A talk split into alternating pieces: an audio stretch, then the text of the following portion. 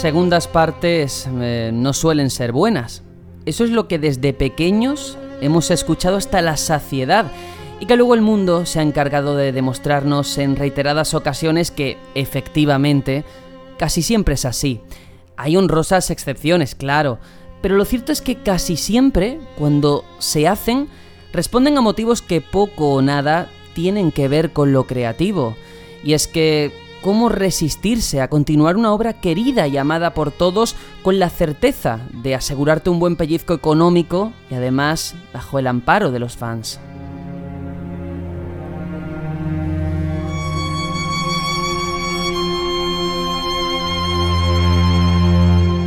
Bioshock 2 bien pudo ser eso, o por el contrario, ser más ambicioso, completo y profundo que su antecesor. Sin embargo, la opinión general es la de que estamos ante un juego de transición que está demasiado preocupado de mirar atrás como para poder forjar su propio camino. Eso sí, cargar con el peso de aquello que creó Irrational Games con Ken Levine a la cabeza no es algo al alcance de cualquiera, ni mucho menos saber respetar y continuar el legado de un universo tan rico como es Rapture.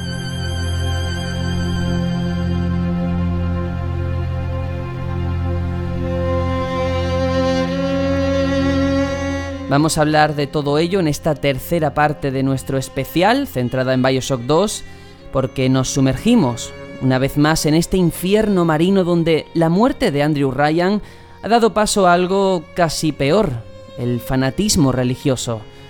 Es el momento, ahora sí, de unirse a esta familia tan peculiar. Yo soy Sergio Tour y esto es El Batallón Pluto.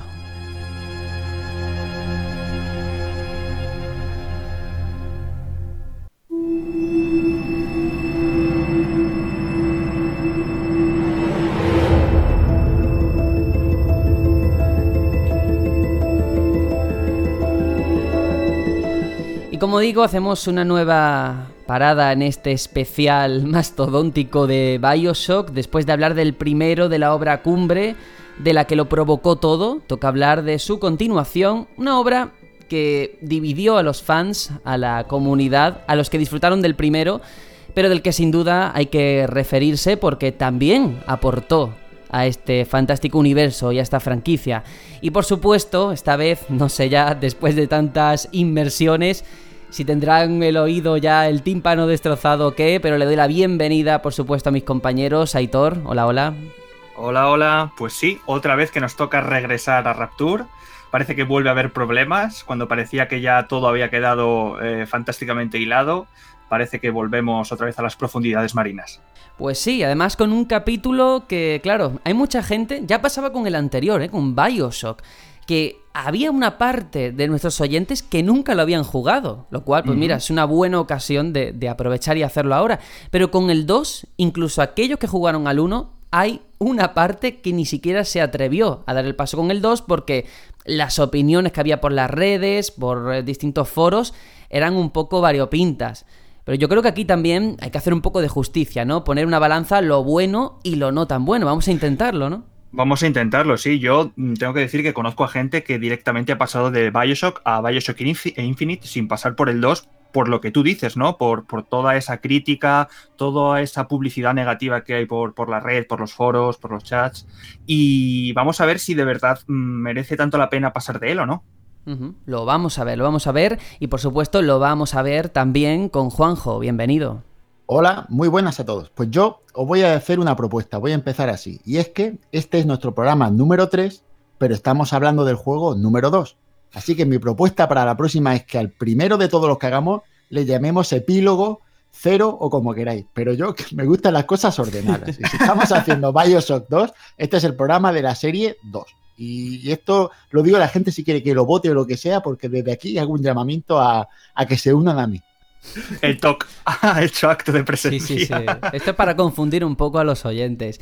Pero bueno, ya digo, va a ser un episodio muy especial, muy diferente. No sabemos cómo va a ir en cuanto a contenido, porque incluso la información que hay disponible, lo que vamos a comentar, no hay tanta. No ha proliferado tanto como ocurre con el primero o con Infinite. Supongo que en parte, porque como detrás no está Irrational Games, no está Ken Levine parece como que interesa menos. Y eh, tampoco hay que desprestigiar, ¿no? Este juego.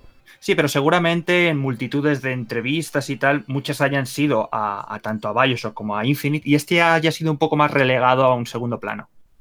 Pues sí, y yo creo que ese es un buen punto de partida, porque estamos hablando de Bioshock 2. Esa coletilla del final es muy importante porque es una secuela, una continuación directa.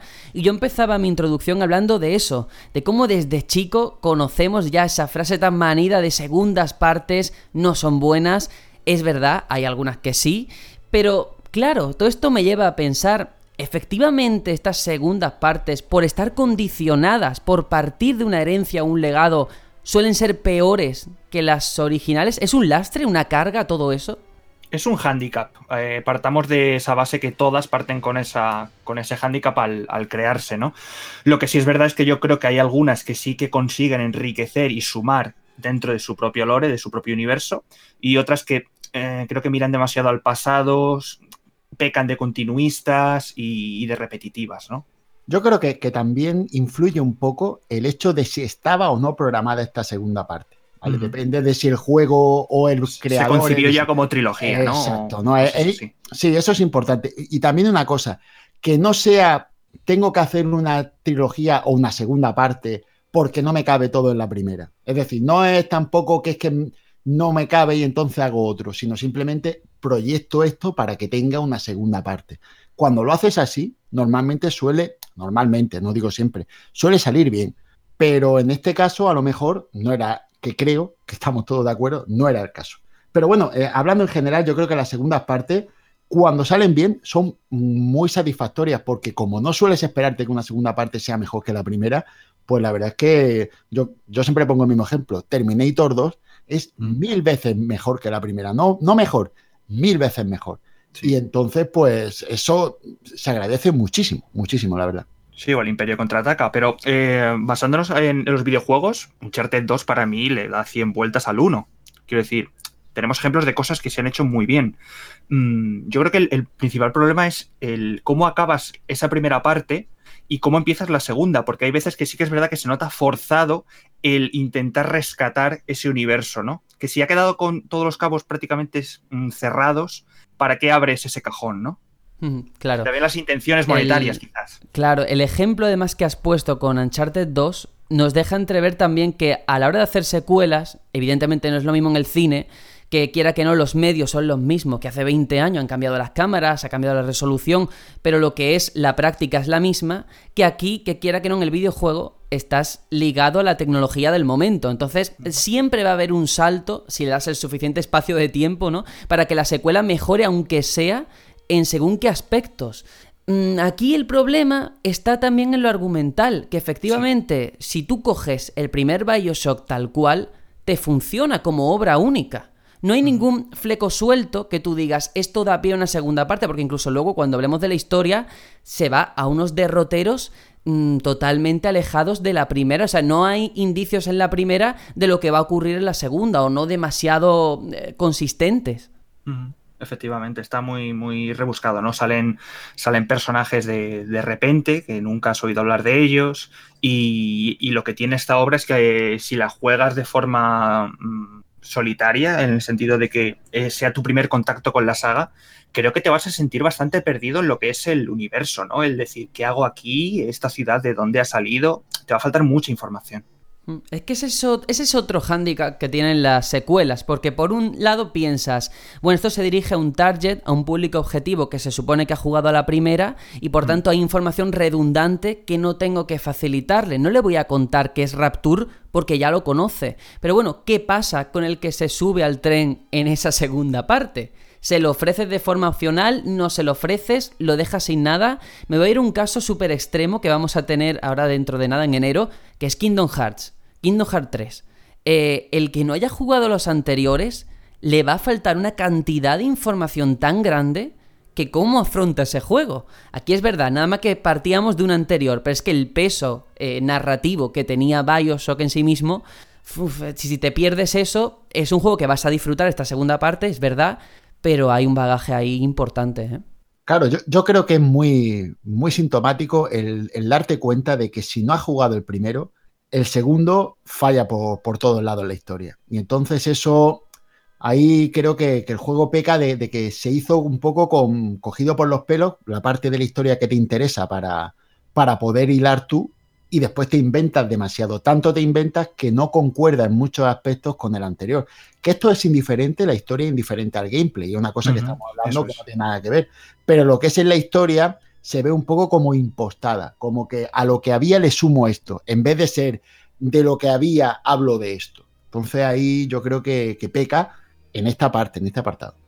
Claro, también hay que decir, evidentemente, por hacer honor y justicia a la verdad, que es que no es fácil hacer una continuación de un juego como Bioshock que se nota que es un encargo de la propia 2K que quería, pues oye, si ha funcionado este juego tan bien, vamos a hacer una segunda parte y miramos el punto de vista económico. Y bueno, y si mm. aporta también en lo creativo, pues mejor. Pero es verdad que todo el trabajo artístico que se había hecho en el primero, a nivel de eso, de la creación de Rapture, también era un poco lástima tirarlo a la basura, podemos decirlo así, no aprovecharlo porque es que el universo es verdad que daba para muchísimo, muchísimo más. Pero claro, depende del tratamiento que hagas con ese mundo, ¿no? Y aquí es verdad que es un juego que se hizo en muy poco tiempo, eh, que la tecnología era la misma, el motor era el mismo, y por tanto la ciudad era también la misma. Sí, ya contaban con la ambientación, eso ya lo tenían, pero creo que no acertaron a la hora de, meterle o inyectarle una buena historia, ¿no? Creo que peca de personajes con muy poco carisma, una historia que creo que no trasciende tanto en el, en el lore general de, la saga y que se nota completamente forzada, como digo. Yo, creo que el problema aquí está en que Kyle Levine acabó, yo creo que, bueno, él y el grupo entero del primer Vallaso que acabaron, como ya dijimos en el programa anterior, acabaron rendidos. Ya no podían más y no hicieron más, ni dieron pie a más, ni ayudaron a hacer más. Directamente se acabó. Ellos hicieron su obra y ya está. 2K supongo que hablaría, entraría en conversación, venga, vamos a hacer una segunda parte, que Levine se negaría en redondo porque diría yo no puedo más. y, supongo que, que, que sacaron el asunto como pudieron. Que yo os digo una cosa, realmente es encomiable el trabajo hecho sin tener al, a lo que es la figura. Al, alma mater, ¿no? Exacto, la figura importante del el autor del juego. Esto es un juego de autor, como ya dijimos, y, el no tenerlo ahí y que este juego en la esencia sea ese, sea Bioshock, porque no es que se note que no lo es, es, tampoco llegamos a eso, no es un mal juego, quiero decir, no es para echar pestes de él. Em, pues yo creo que, que es encomiable, aun cuando aún sabemos que no está a la altura del primero, ni por allá pasó. Pues yo creo que lo mejor, eh, habiendo contado todo esto, que yo creo que está bien un poco como advertencia, un poco previniendo lo que pueda venir ahora que contemos, ahora sí que es el momento de contar cómo surge toda esta idea de hacer una segunda parte, un Bioshock 2, porque es que eh, tras el éxito de Bioshock y la compra de Irrational Games por parte de 2K Games y Take Two, el desarrollo de una secuela era inevitable. O sea, Bioshock había supuesto un éxito gigantesco, tanto de crítica como de ventas, ya lo comentamos aquí, y la compañía no podía dejar pasar por alto el filón que suponía una nueva entrega. Y antes de la salida de Bioshock al mercado, en el año 2007, había un pequeño grupo de integrantes del estudio 2K Boston y Rational Games que abandonaron la sede y se incorporaron a un nuevo grupo conocido como 2K Marine, que serían los encargados de dar forma a este sucesor del primer Bioshock. Por tanto, lo primero es decir esto, aquí no está Ken Levine, no se inmiscuye en absolutamente nada, ya estaba en otros asuntos, en otros proyectos, tampoco su estudio, sino que más bien surge a raíz de pequeños estudios que surgen de forma explícita para crear este juego y esto se va a traducir también en problemas a la hora de organización y a la hora de saber qué dirección y qué rumbo tomar, pero hay que comentarlo porque claro, la primera preocupación era esa, estar a la altura del reto. Jordan Thomas, el director creativo del título, se preguntaba en numerosas entrevistas, lo ha dicho, bueno, ¿qué hago yo? ¿Hacia qué dirección vamos? Después de haberle dado al fan, al jugador, ese primer Bioshock, ¿Cómo podemos sorprenderlo nuevamente en un entorno ya conocido? Eh, ¿Cómo podemos saciar las expectativas cuando ya hemos perdido el factor sorpresa? Y sobre todo eso, conservando Rapture como escenario. Pues lo que pensaron fue eh, sencillamente en solucionar los problemas y mejorar los aciertos del primero. Es decir, pensar en qué no fue bueno y debería haber sido ese primer Bioshock. Y como objetivo partieron de esa base, no era sencillamente mejorar el original y presentar algo nuevo, sino también en la trama. Ya más o menos lo hemos comentado, lo hemos dejado entrever, se ha dado un giro de 180 grados a la trama, al contexto. Ahora tenemos una historia más personal, más cerrada, un conflicto familiar prácticamente, ya no es esa grandilocuencia, sino que se centra, pone el foco en algo más minimalista. Yo no sé, luego vamos a hablar de la historia detenidamente, pero este cambio de enfoque, ¿qué os pareció? Desacertado totalmente. ¿Por qué? Te explico. Em, yo creo que el hecho de fijarte en qué es lo malo para mejorarlo está bien. Dices tú, bueno, me fijo en qué es malo y entonces trato de hacerlo mejor. Pero obvias la parte más importante, que ¿qué es lo bueno? Y lo bueno lo tengo que igualar como mínimo. Lo que no puede ser es que lo bueno lo descuides para mejorar solo lo malo. ¿Por qué? Porque lo que era bueno en el anterior posiblemente se convierta en lo malo en el siguiente, en el que estás haciendo actualmente. Y es lo que pasa en este juego. Tal vez el gameplay esté más depurado que en el, que en el primer Bioshock, pero La, historia es mucho peor. Mm. Entonces, claro, eh, la gente se enamoró del primero por la historia. Pues claro, ahora mismo lo que está dejando cojo al juego totalmente. Y desde luego se guardaron, creo, una, unas bajo la manga que fue tirar un poco de, de, la vena fan, ¿no? El hecho de, luego lo comentaremos, de que tú seas un Big Daddy, que creo que era como un sueño en el primer juego, ese momento eh, del, final del juego donde, controlabas, o bueno, te, ponías esa escafandra y todo ese traje de Big Daddy, llevarlo ahora al, 2 desde el principio, yo creo que fue tirar un poco de, la vena fan. Yo, fanservice total. En ese sentido, luego comentaremos también en qué se traduce esto de controlar un Big Daddy en el gameplay, porque a, título personal creo que fue un poco decepcionante. Yo esperaba mm. más y luego efectos prácticos. Tampoco había tanta diferencia o no una diferencia que para mí fuese realmente reseñable. Pero es cierto que hay que comentarlo. Luego también esa historia personal, pequeña, cerrada, se rehuía de esos grandes temas filosóficos del primero. Aquí es verdad que el personaje de Sofía Lam reúne todavía un poquito en la contraposición directa de Andrew Ryan y que luego lo vamos a comentar pero es cierto que se diluye. Todo eso de la secta daba muchísimo más juego y no sé, que en mi opinión creo que no se aprovechó lo suficiente. Pero fíjate, Juanjo, yo pensaba que a ti este juego te agradaría o empatizaría más que cualquiera de nosotros, porque no deja de ser mm, una historia paterno-filial, prácticamente. La relación de un padre, que vale, no es padre literal, con su hija. Porque es así, es un buscando a Nemo versión oscura, si me permitís la licencia. Y en ese sentido sí que me llama la atención. Dije, bueno, a lo mejor eh, establece algún lazo de empatía de este Big Daddy que va buscando ese vínculo con su Little Sister, pero parece que no, no cuajó, ¿no? No, si es que la, cuestión no es que, tú empatices o no con la historia. Pues yo empatizo con el hecho de que él busque a su hija, y, como todo, seguro que como tú, como Aitor, como cualquiera que lo juegue, eh, es lícito totalmente el argumento. El problema es que es muy facilón. El problema es que no hay giro especial. El problema es que no te afecta en nada lo que estás escuchando en, lo, en las conversaciones. No te lo crees. no, no, es que no te lo creas, es que ah. esa historia es demasiado lineal. Demasiado empiezo teniendo que buscar esto y acabo encontrando esto. No hay más. Y todo lo que hay alrededor, todo lo que se cuenta. No hay plot twist, ¿no? Exacto. Ni, ni plot twist, ni nada que te llame a decir, madre mía, tío, qué importante es la historia de este hombre respecto a la ciudad. No, no, no, no. Lo que pasa en la ciudad algo que te mantenga, ¿no? Con la curiosidad, ¿no? Con ese eh, esa llama en los ojos, ¿no? Decir, a ver qué va a pasar en lo siguiente, que algo inesperado, ¿no? Eh, yo, me pongo en, el ejemplo del anterior juego. En el anterior juego, la historia del personaje se trama con la historia de Rapture y una cosa va teniendo que ver con la otra. Aquí no.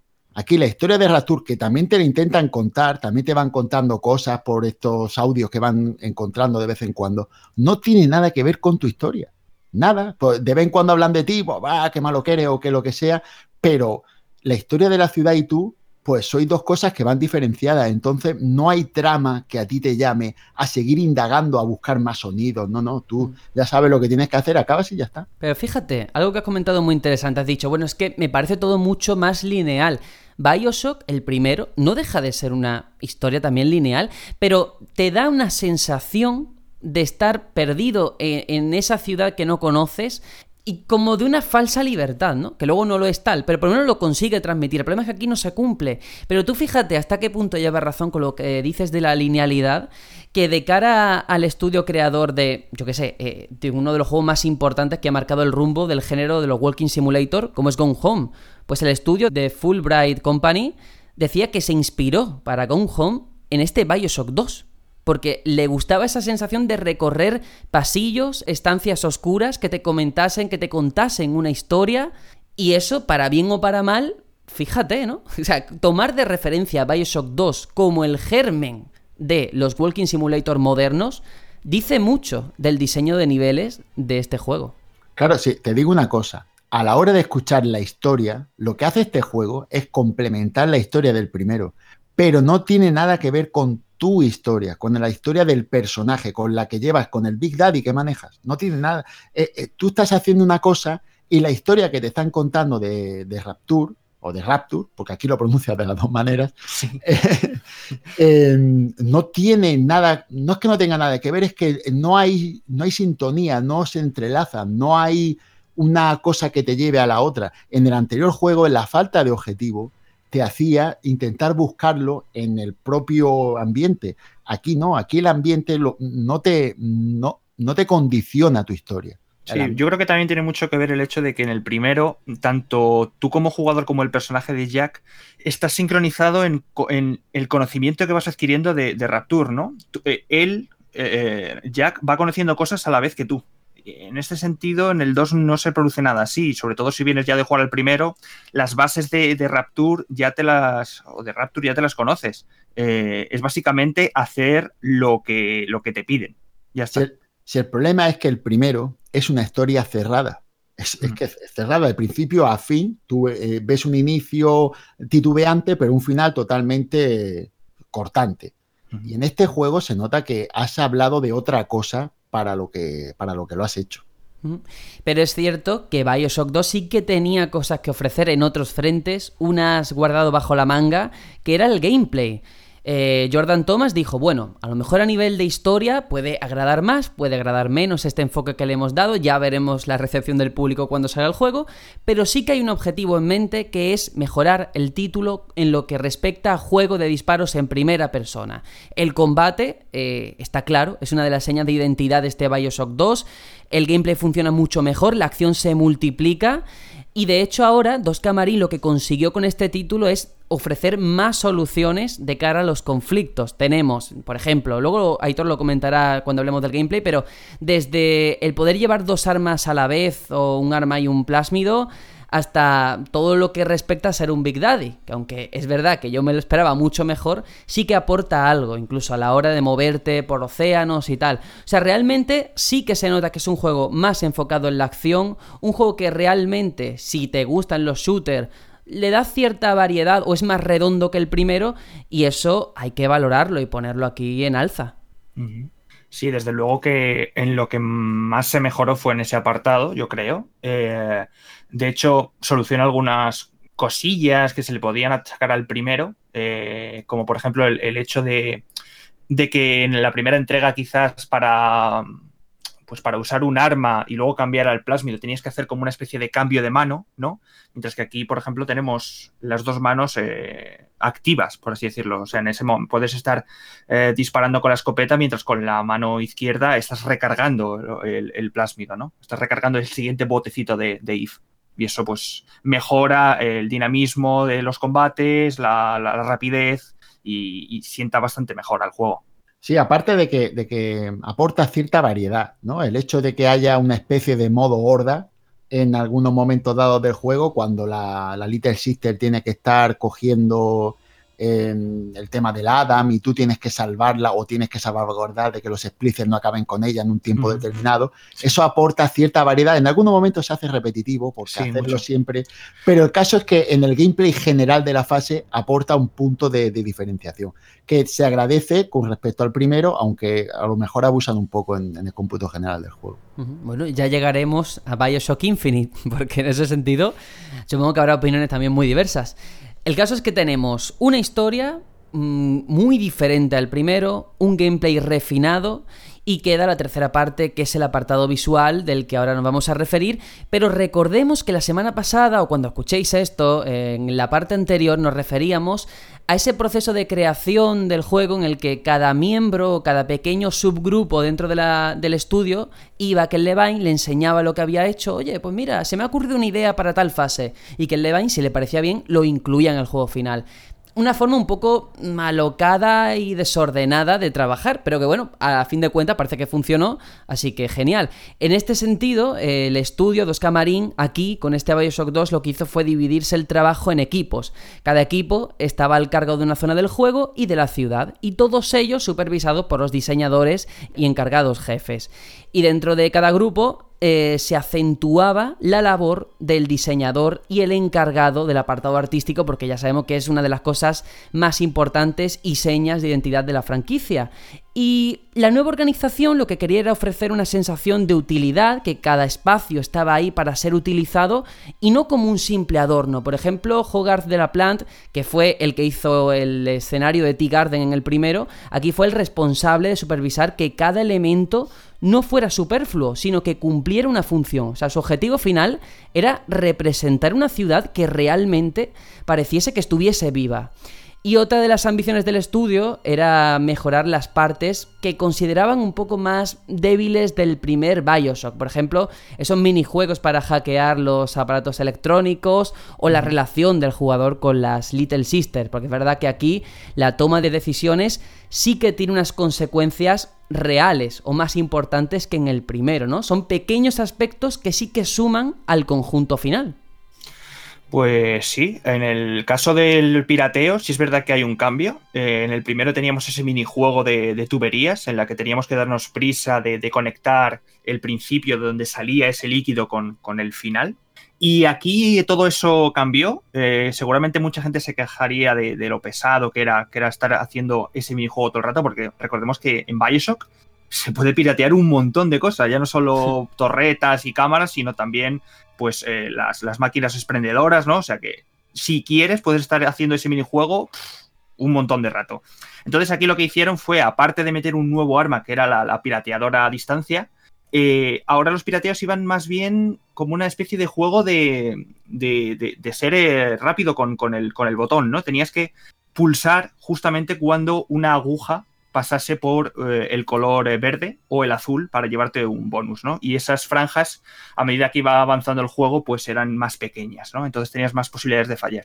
Sí, el anterior yo lo veo más puzzle y este lo veo más de habilidad pura con, lo que es la mano. Entonces, al final te das cuenta de que, de que es más shooter, incluso hasta en los puzzles este juego, ¿no? es más directo, ¿no? Sí, es mucho más directo, es mucho más dado a jugar lo que es el gameplay de juego en general y en esto en particular se nota. Y luego lo que dices de las Little Sisters, sí es verdad, eh, en declaraciones de Ken Levine, que ya creo que lo dijimos la semana pasada, que para él le dio la sensación como que mm, no cosecharlas o salvarlas, al final no era tan de mérito, quiero decir, no te penalizaba tanto a la hora de la verdad como, como matarlas, ¿no? Si es verdad que ganabas el doble de Adam, pero al, al salvarlas, pues al final con regalos y tal que te iban haciendo cuando ibas Em, salvando unas cuantas, al final como que se equiparaba, ¿no? Esa cantidad de Adam como recompensa.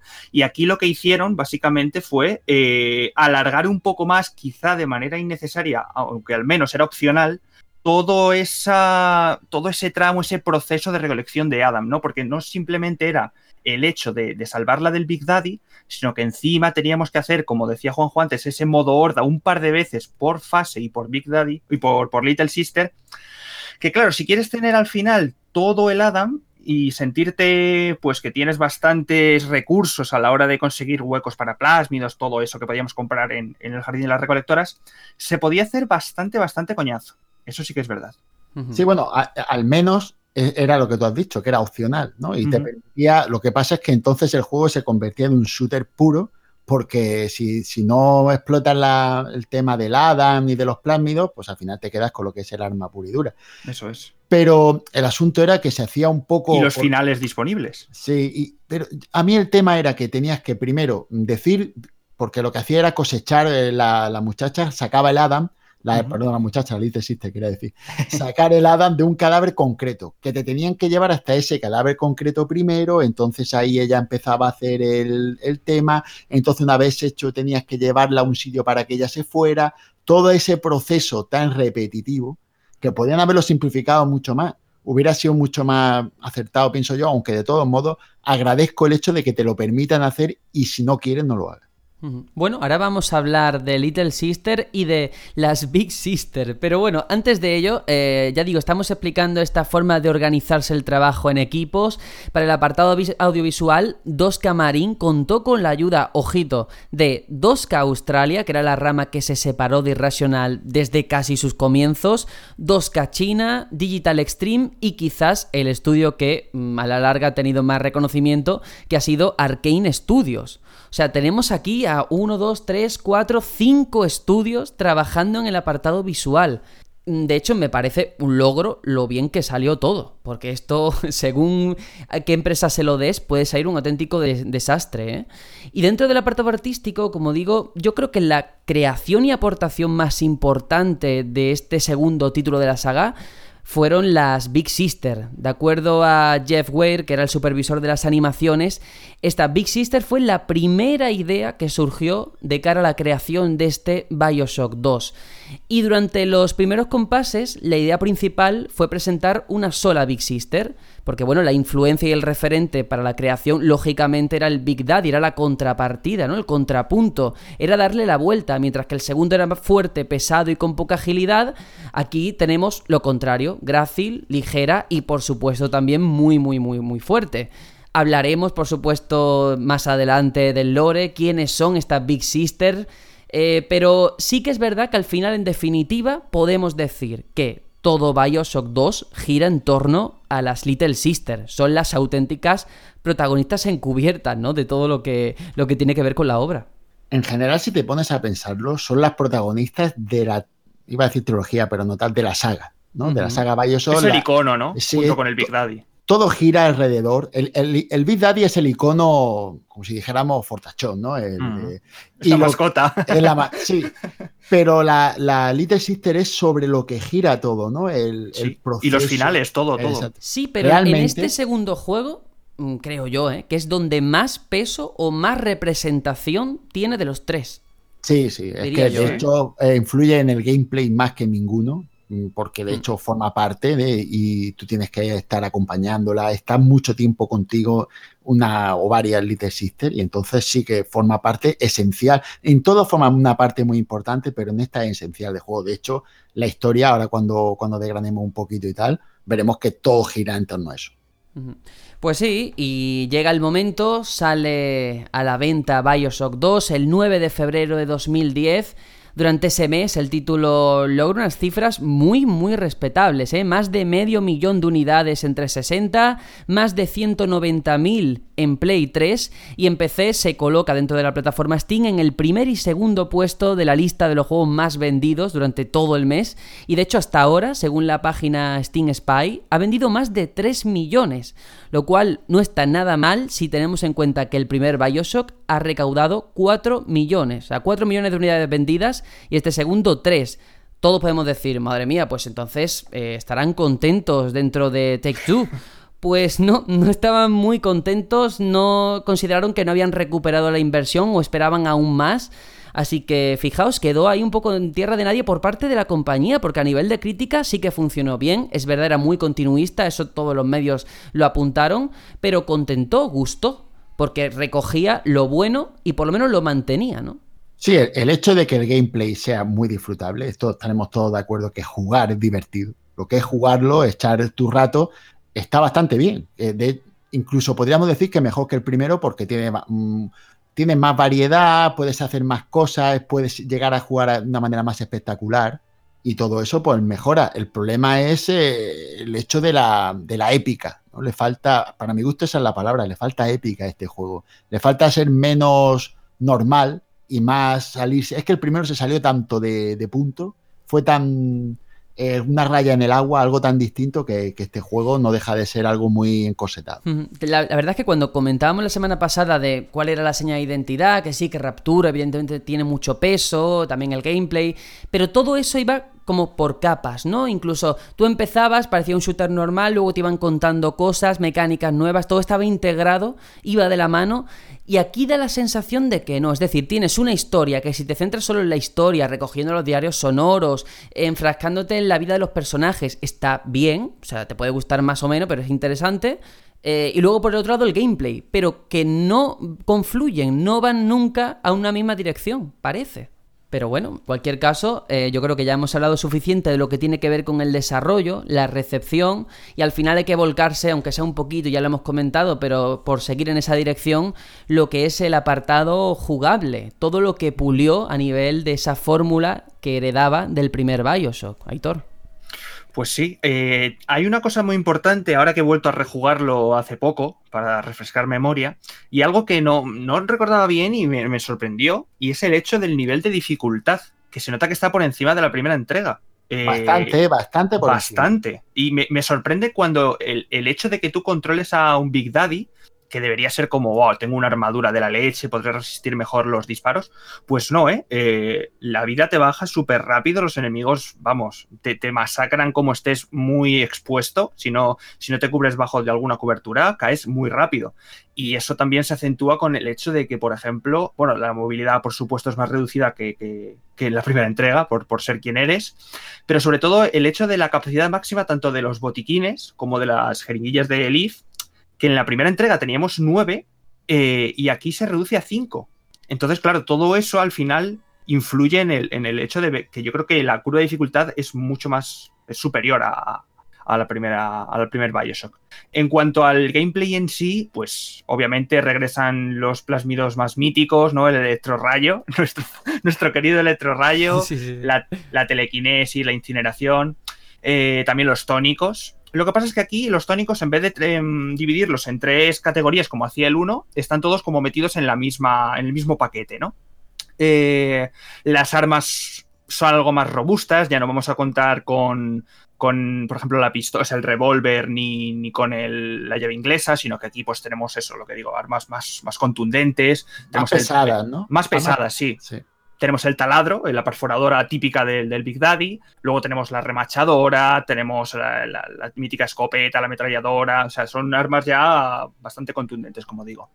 Y como apuntamos un, ratillo antes, la evolución en cuanto al, shooter en sí, de que podemos usar tanto plásmidos como, como las armas, mucho más rápido por el hecho ese de que no tenemos que hacer ese cambio de manos, ¿no? Eh, ese pulsar el, botón para que aparezca la mano ¿no? y luego usar ese plásmido, sino que la tenemos constantemente levantada.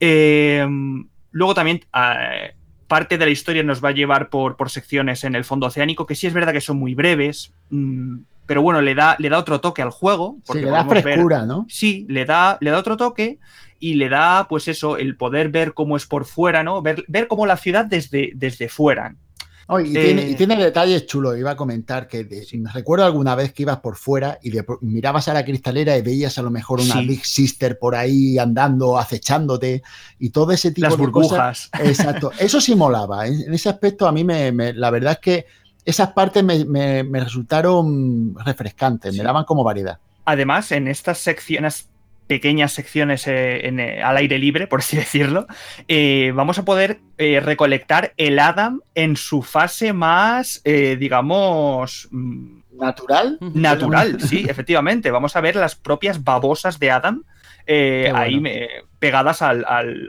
suelo o a, los, a las estructuras y, que las puedes, dar el Adam directamente. Sí, las puedes cosechar, ¿no? La manera natural, sin tener que usar una Little Sister, de, cosechar el Adam, que la verdad es que hubiera sido lo que no hubiera llevado a, este, a todo este... Este berenjenal, sí. Berenjenal en el que estamos metidos. Eh, luego, ¿qué más? Eh, los terminales U-Invent, que eh, la semana pasada no, no, comentamos, pero aquí desaparecen. No, no, tenemos esas terminales U-Invent, que en qué consistían básicamente en el primer juego, en algunos cajones o lo que íbamos recolectando, podíamos craftear algunos objetos que en estas terminales nos servían para fabricar luego, pues, que si armas, que si botiquines, pues todo eso ha desaparecido en, este juego. Como también el backtracking. No hay backtracking, como en el primero que cogíamos una batisfera y podíamos ir a la zona ya visitada que quisiéramos. Aquí no, aquí se nota bastante más lineal.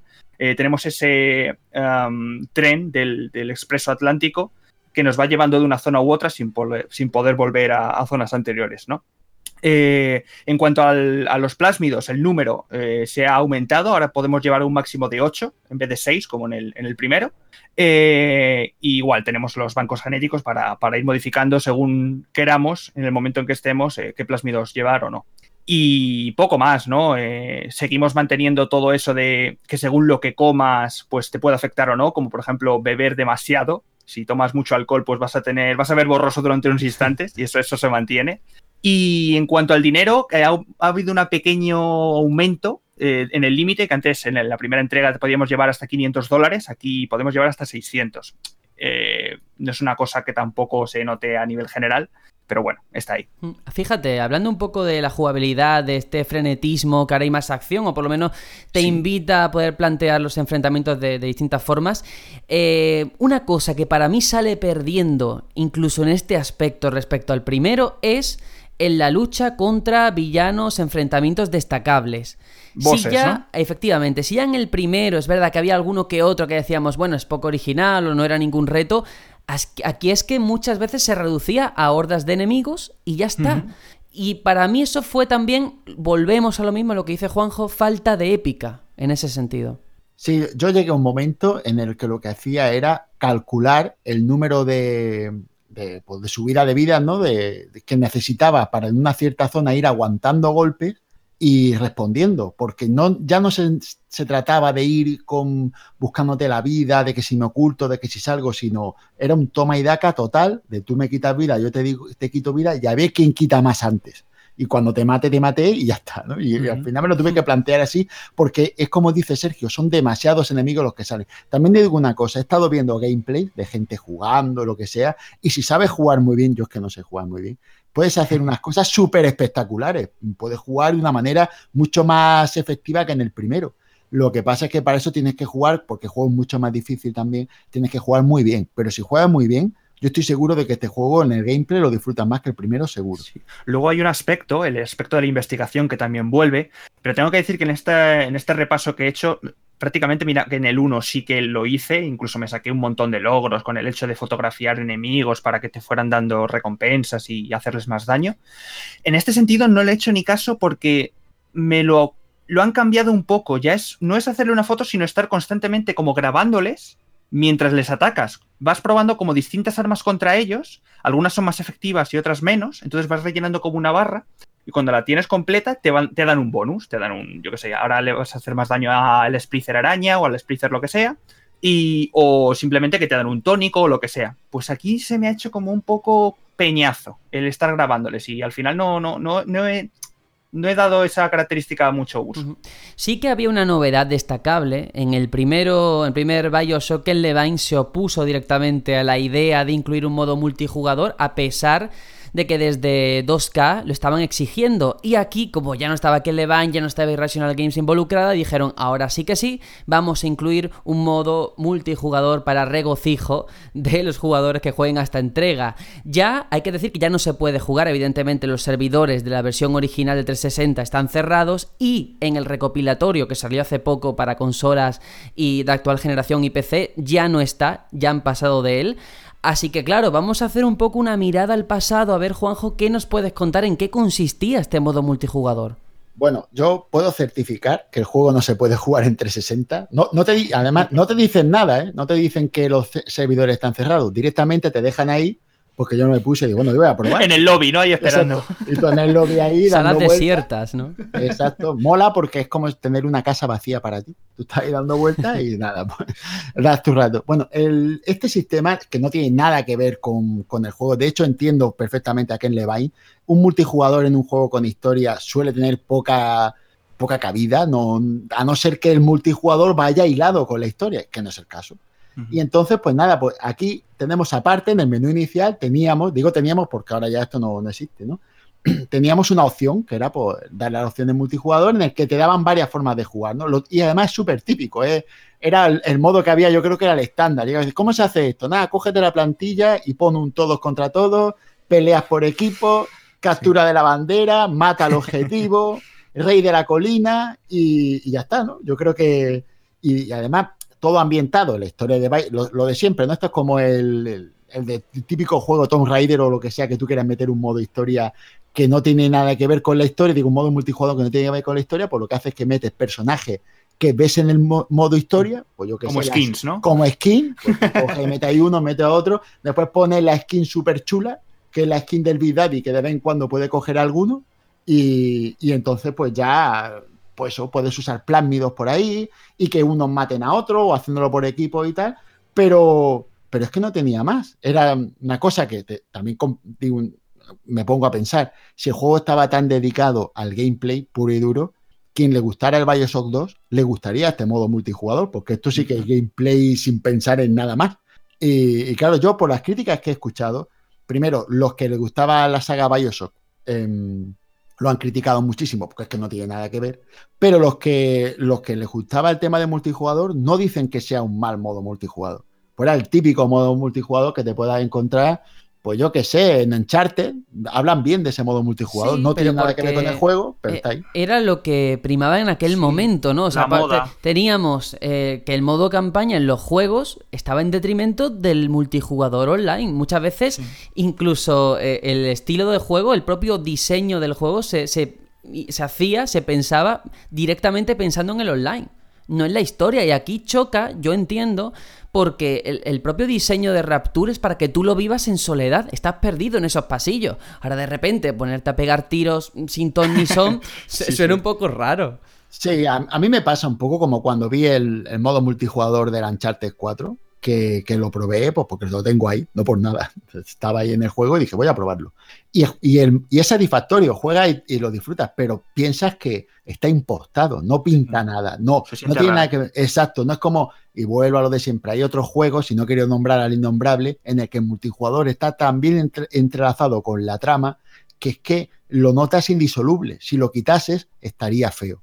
Pues aquí no, aquí si lo pones está feo. Es así de penoso, pero así es como se entiende es que es lo que decimos. Yo creo que hubo una moda, una tendencia en la pasada generación, incluso también en esta, de, poner multijugador. Recuerdo otra saga mítica que también nació eh, en esta pasada generación, como Assassin's Creed, que también tenía modo multijugador y se notaba súper impostado.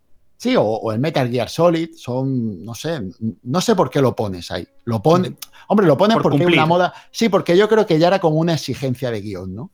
Y ya pues se ponía y ya está. Al final queda como una curiosidad más dentro de lo que tiene que ver con la franquicia. Y además yo creo que hablando de curiosidades, sí que has encontrado alguna, Juanjo, que nos puedes contar aquí, que puede ser interesante. Sí, sí, alguna cosita así buscando información y tal. Eh, esto está todo en internet, lo digo para el que quiera buscar, corroborarlo. Esto no tiene más que ponerse a, recuperar información. Primero, por ejemplo, es que se tenía planteado que tuviera un subtítulo que se llamaría o hubiera sido Sea of the Dreams o Sea of Dreams, que además es muy curioso porque se parece a Sea of Thieves. No sé si hubiera, Madre mía. hubiera sido acojonante.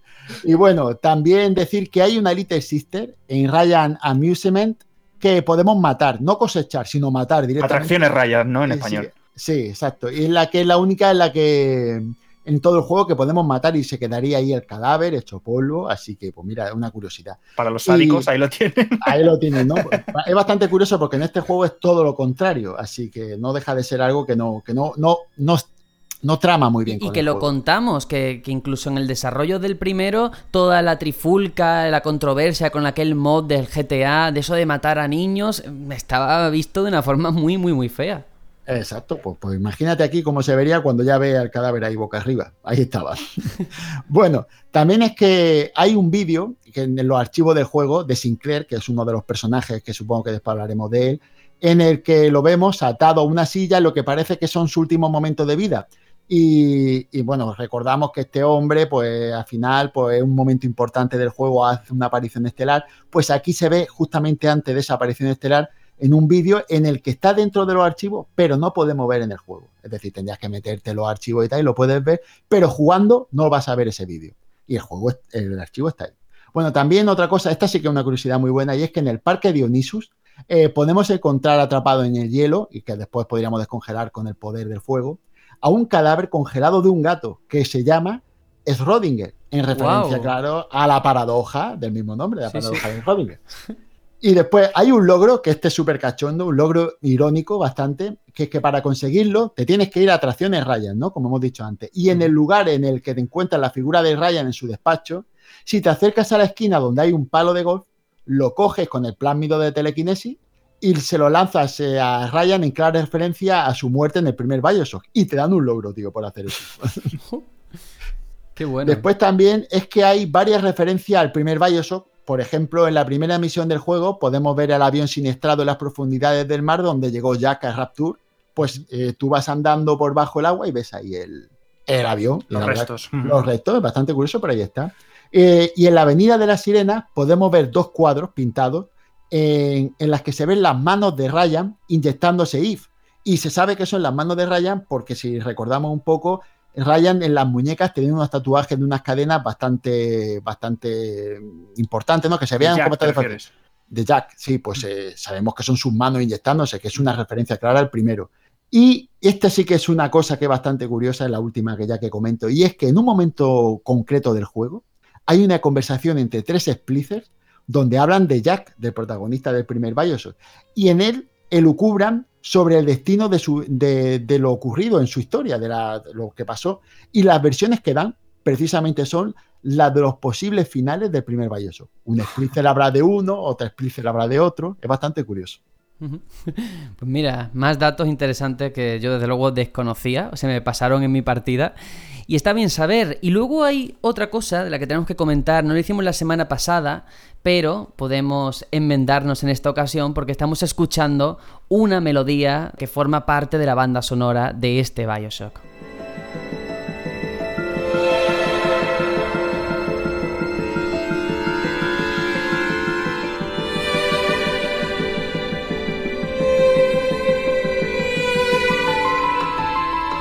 Y es que el peso que tiene la música en esta saga está fuera de toda duda y tiene un nombre el responsable que es Gary Schiman, el compositor que nació en 1954 y además es un compositor que se ha labrado un camino en el mundo de la composición de videojuegos, pero lo cierto es que sus orígenes, al igual que le pasa al propio Levine, iban por otros derroteros. Tras graduarse en los 80 en la Universidad del Sur de California en la especialidad de composición musical, estuvo unos años trabajando en la creación de música para shows televisivos del momento, como Land's End, que era una serie policíaca, o, está seguro que aquí en España la conocemos muy bien, la famosísima El Equipo A. Ahí estaba Gary Schiman trabajando en la música y de ahí pasaría a componer para algunas películas de serie B, como Never Too Young to Die, hasta que su amigo Robert Weaver, que era un ejecutivo de Philips, le pide que trabaje en la banda sonora de Boyer, un videojuego para CDI que se lanzaría en el 93 y entre los logros del momento figura el haber sido capaz de utilizar una orquesta en directo para la grabación, algo que por entonces ya sabemos que era muy complicado por los medios técnicos. Estamos en el 93, un juego para CDI. Y tras esa experiencia volvería a encargarse de la música en su secuela, pero tras marcharse Weaver de la compañía y cerrarse la división de videojuegos de Philip, pues Gary Schiman dejó el medio durante casi una década entera porque sentía que para un compositor los videojuegos no representaban un lugar en el que prosperar o desplegar su potencial, principalmente por los presupuestos tan bajos y la calidad de la música, que era muy pobre en comparación con otros sistemas como el cine.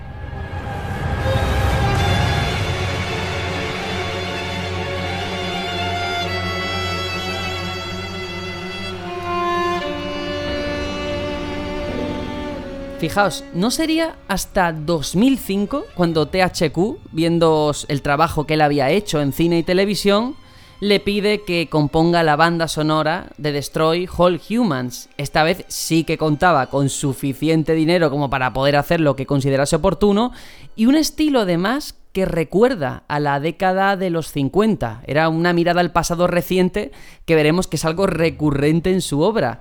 Y desde entonces su participación en videojuegos no ha hecho más que crecer y su música está presente en juegos como Dantes Inferno, Tierra Media Sombras de Guerra o la propia saga Bioshock. Y es curioso porque, al igual que en los 90 alegó que como medio el videojuego no era lo suficientemente interesante para la carrera de un compositor, en los últimos tiempos lo que le ha pasado es lo contrario y en algunas entrevistas habla de cómo las series de televisión se han inclinado hacia la música ambiental en lugar de melodías mm, icónicas e interesantes. Yo no estoy de acuerdo con esto, pero es interesante ese cambio en el punto de vista y al final parece que es como el nexo que une a los tres juegos. O sea, a pesar de que en este Bioshock 2 no está Ken Levine, sí que está Gary Schiman, en el primero también, en Infinite también, y la música, la verdad, es que es soberbia. Tal vez sea lo único que se mantiene por igual con respecto a la primera versión. Si en la primera versión unas cosas eran mucho mejor y otras cosas un poco peor, aquí la música sí que podemos decir que yo diría que en algunos aspectos hasta, hasta mejora, ¿no? Porque como que ese saber que te da el tiempo te hace que, reimagines lo que ya tenías hecho y lo, lo, puedas llegar a, poner en un listón superior. Y lo digo así porque en algunos momentos la ambientación se conseguía de una manera superior. Y en este, este juego, lo que es en la parte jugable y disfrutable en sí, sin quitando más aspectos, no estaba nada mal. Y aquí tenemos un ejemplo. También te digo una cosa, y no lo hemos comentado, eh, al igual que en el primero, sí que es verdad que había ese debate o se dejaba entrever que algunas secciones del juego sí que podían producir cierto miedo, algo de survival horror. En esta segunda entrega te digo que no he experimentado en casi ningún momento eh, sensación de opresión en el sentido de, de, la primera entrega. El mayor momento quizá de, ponerme nervioso es cuando, cuando sabes que va a venir la, Big Sister que te avisan constantemente. Pero no es un problema de la música, ¿eh? Será de cualquier otro factor, pero tú escuchas esto que tenemos de fondo con auriculares y yo desde luego la congoja me entra. Vamos, es lo único que te puedo decir. Y al final, ya digo, es un sello muy característico. Este hombre, tú ves todos sus trabajos y es un grandísimo profesional y el trabajazo que hizo, con esta franquicia, porque además tú ves la banda sonora del primero, del segundo y de Infinite y tiene temas muy reconocibles, temas atmosféricos también y sobre todo cada uno, aunque lógicamente hay pues una línea que los une, un estilo, sí que tiene diferenciaciones, ¿eh? Y eso está muy chulo, encontrar ciertos matices según el juego en el que nos encontremos.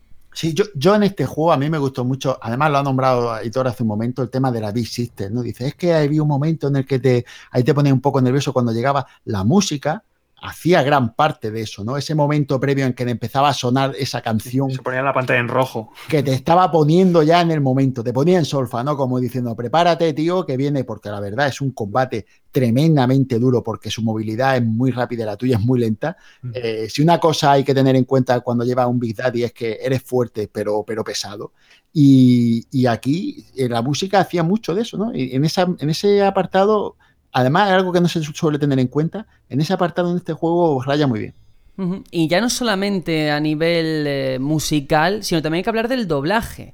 Porque preparándonos para este episodio del especial, claro, por el grupo de WhatsApp vamos hablando, vamos rejugando, refrescando cosas y nos ponemos eh, a ver que dicen en según qué momento Rapture, luego dicen Rapture, se refieren a Eleanor, Eleanor, Eleanor incluso.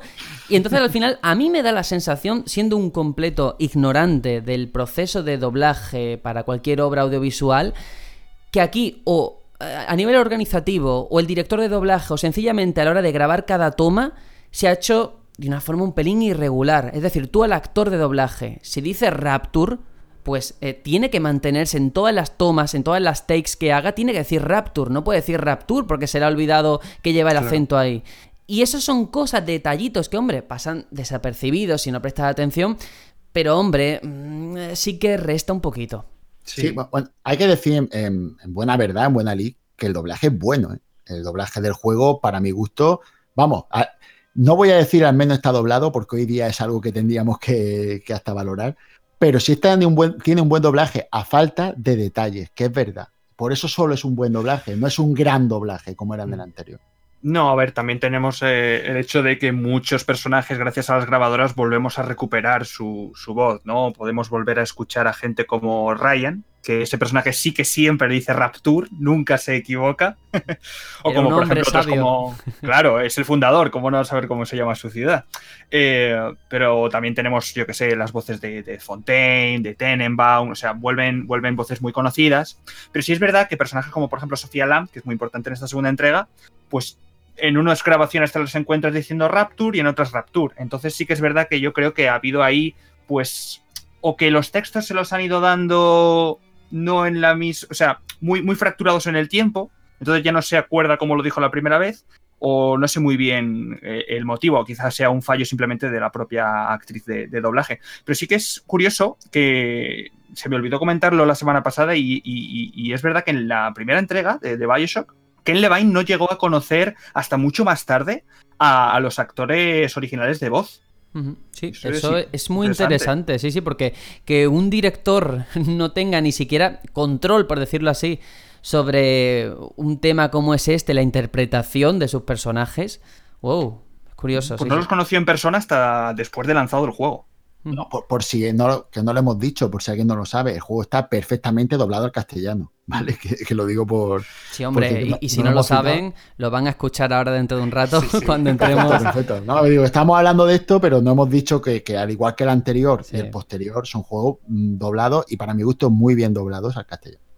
Pues mira, eh, ya que hemos estado aquí hablando del bloque musical y sonoro, creo que lo mejor es que escuchemos una de las piezas de este Bioshock 2, para acto seguido, pues ponemos las vías de contacto y volvemos para seguir hablando de todo lo que ocurre en esta Rapture, en esta, bueno, este culto religioso que se ha creado y ese personaje llamado Sofía Lam.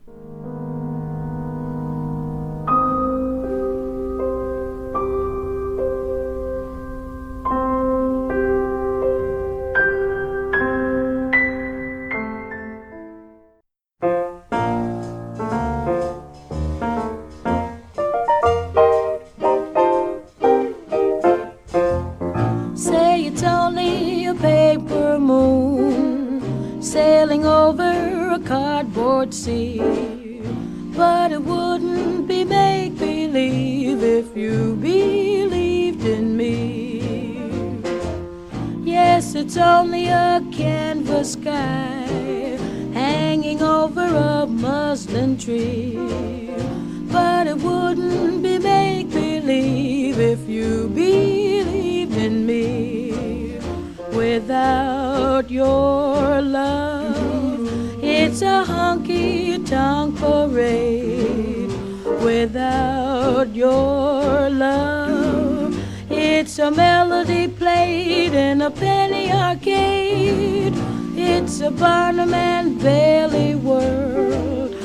Just as phony as it can be.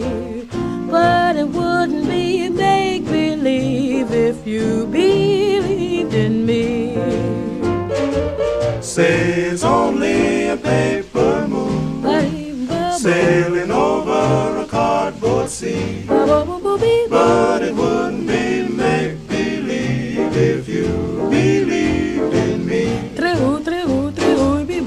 Yes, it's only a canvas sky hanging over a muslin tree. But it wouldn't be make believe if you believed in me.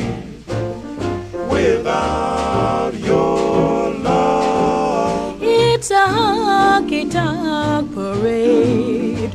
Without your love, it's a melody played arcade. It's a Barnum and Bailey world, just as phony as it can be. But it wouldn't be make believe if you believed in me.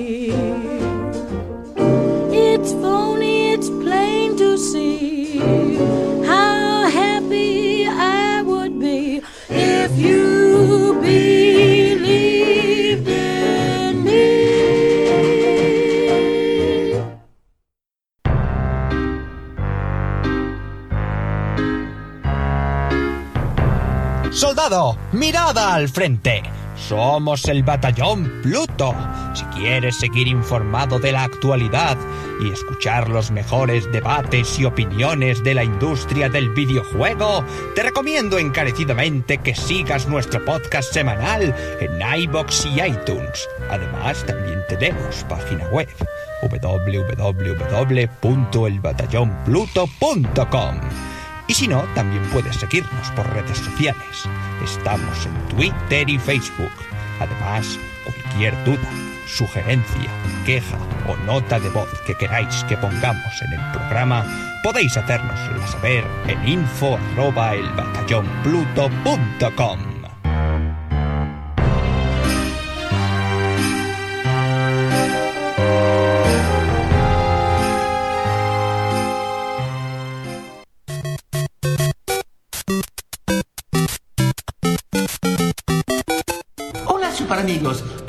Batallón Pluto, soy yo, Mario. Ujú, Mamma mía, ustedes son número uno. Vosotros también.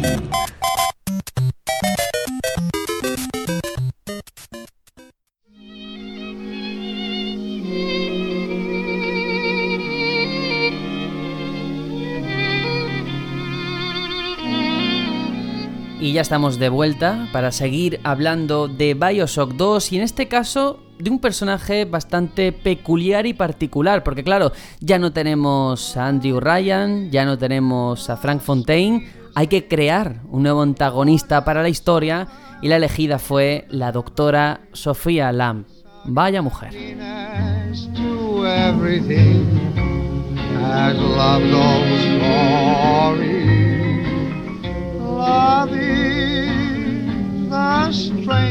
Y es que la presencia de la doctora Sofía Lamb en Rapture es una contradicción en sí misma, o sea, está alejada del objetivismo de Ryan y Lamb, según los propios creadores del juego, abraza teorías marxistas. La fundación de la ciudad de Rapture se basa casi en su totalidad en un odio y miedo a la expansión del marxismo por el mundo, por un lado gracias a la Unión Soviética y por otro lado gracias a la propagación del New Deal en Estados Unidos, que es el corpus político que Ryan interpretó como socialista. De todos modos, en el segundo título de esta saga, en Bioshock 2, Sofía Lamb ocupa ese asiento, ese lugar de Andrew Ryan como antagonista principal, como comento, y más evidente del juego. De acuerdo con el trasfondo biográfico del personaje, pues Lam es una antigua rival política de Ryan trasladada a la ciudad subterránea para ocuparse de los efectos psicológicos que provocaba vivir en una metrópoli sumergida, que no son pocos, así está todo el mundo loco. Y antes de llegar, Lam se había dedicado de manera altruista a cuidar de las víctimas de las bombas atómicas lanzadas en Japón, que es otro punto que choca frontalmente con la visión política de Ryan. Para él, el altruismo es el origen de todos los males.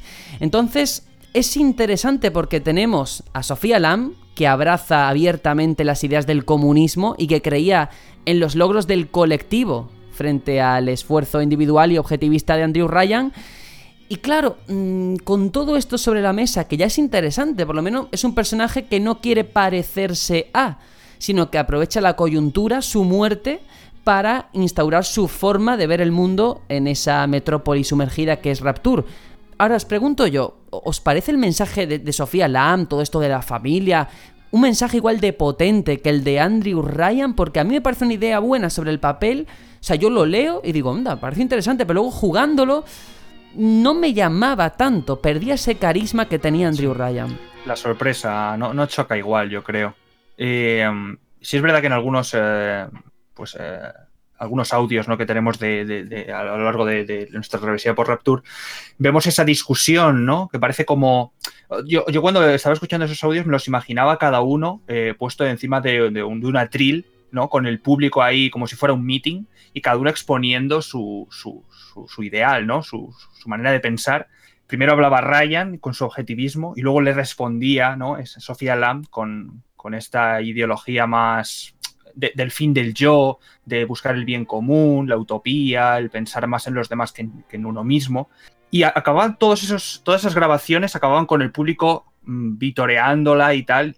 y me, me causa un poco de, de impacto el hecho de cómo llegó eh, esta mujer a entrar en Rapture, porque si Ryan sabe por qué, por qué Senda se mueve, yo creo que no lo hubiese dejado. Pues sí, El posiblemente. problema, el problema es que es demasiado inverosímil, por lo menos desde mi punto Claro. de vista. Y cuando yo lo, lo vi, que fuera esta mujer tan, tan rápido subiera en, en esta ciudad, ¿no? Porque si todo, como bien se, se planteó en el primero, todo estaba dominado por Andrew Ryan, y si Fontaine llegó a donde llegó, fue porque le bailaba el agua a, a Ryan, ¿no? Es decir, hacía el mismo juego que él, y claro, como hacía el mismo juego, Ryan no podía eh, luchar contra él porque estaba jugando bien. Y entonces, en esa filosofía, vamos a ponerlo entre comillas, que tenía Ryan de que mm, tú vales lo que prosperas, pues si prosperabas mucho, valían mucho. Y entonces no podía hacer nada contra él. Estaba como con una pared de cristal a la hora de atacar. Sin embargo, a esta mujer le podía haber dado guillotina en el primer momento. Sí. Sobre todo porque luego tenemos a otro personaje del que hablaremos, que es Grace Holloway, a la que prácticamente sí que ella por lo menos defiende sus ideales y por eso acaba un poco desterrada o no se la trata de la misma forma que a, los demás, ¿no?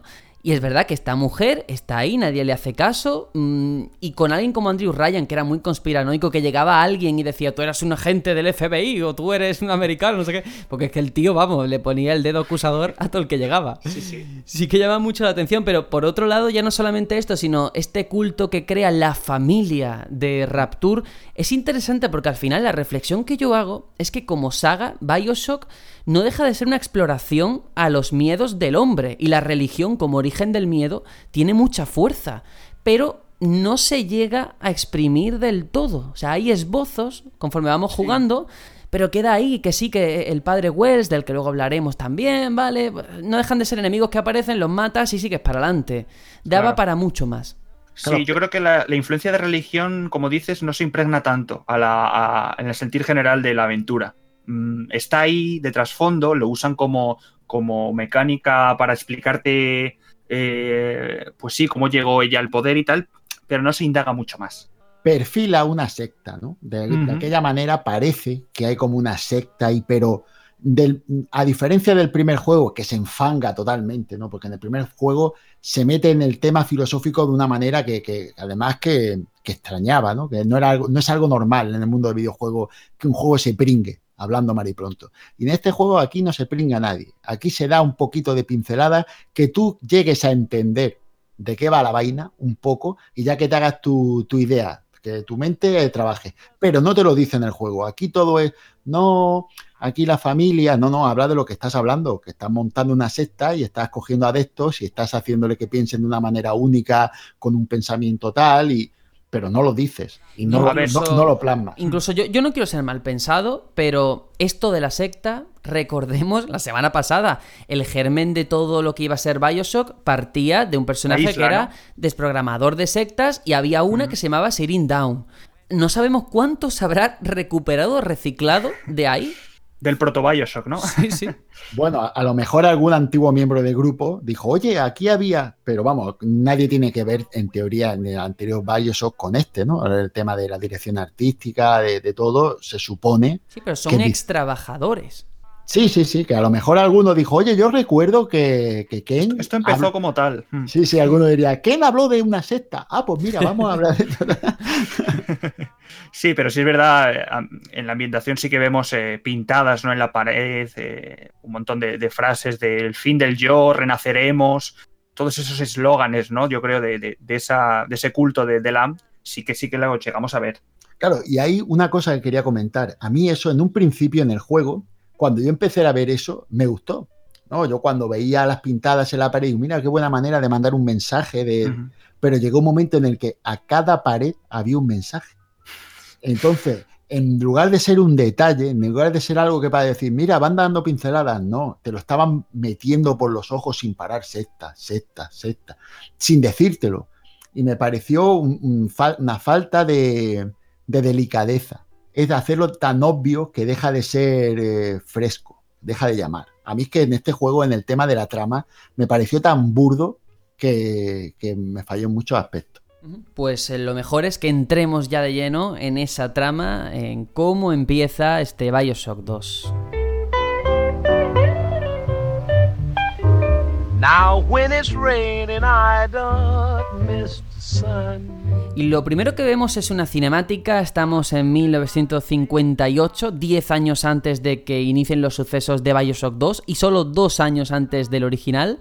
Y tenemos al primer Big Daddy unido a una Little Sister, el sujeto Delta, que inicia su ronda con su Little Sister. Ambos pasan por una fiesta de fin de año en ese complejo de lujo llamado Adonis y pronto la Little Sister es emboscada por cuatro Splicer. Ahí hay una trifulca, Delta logra matar a dos de ellos y deja malherida a una Splicer, pero el último hipnotiza a Delta usando un plásmido. Entonces es cuando entra en escena Sofía Lamb, que lo había planeado todo para recuperar a su hija, Eleanor Lamb, que es la Little Sister de Delta, y aprovechando el plásmido, Sofía le ordena a Delta que se suicide disparando una pistola a su cabeza enfrente de la horrorizada niña. Empieza así de fuerte y lo mejor es que en vez de que lo cuente yo, lo escuchemos porque esto es lo primero que aparece cuando le damos a comenzar partida.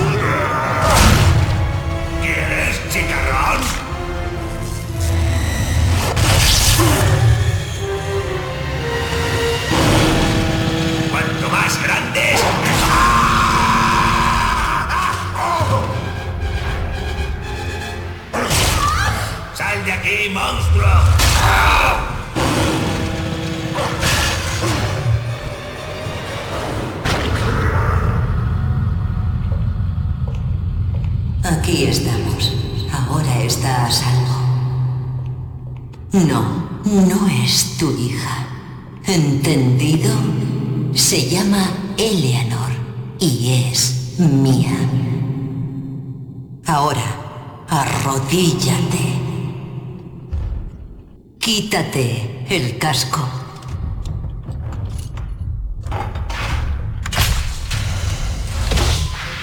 Ahora, coge la pistola.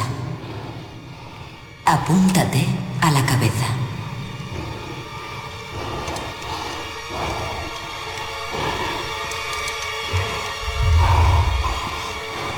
Dispara.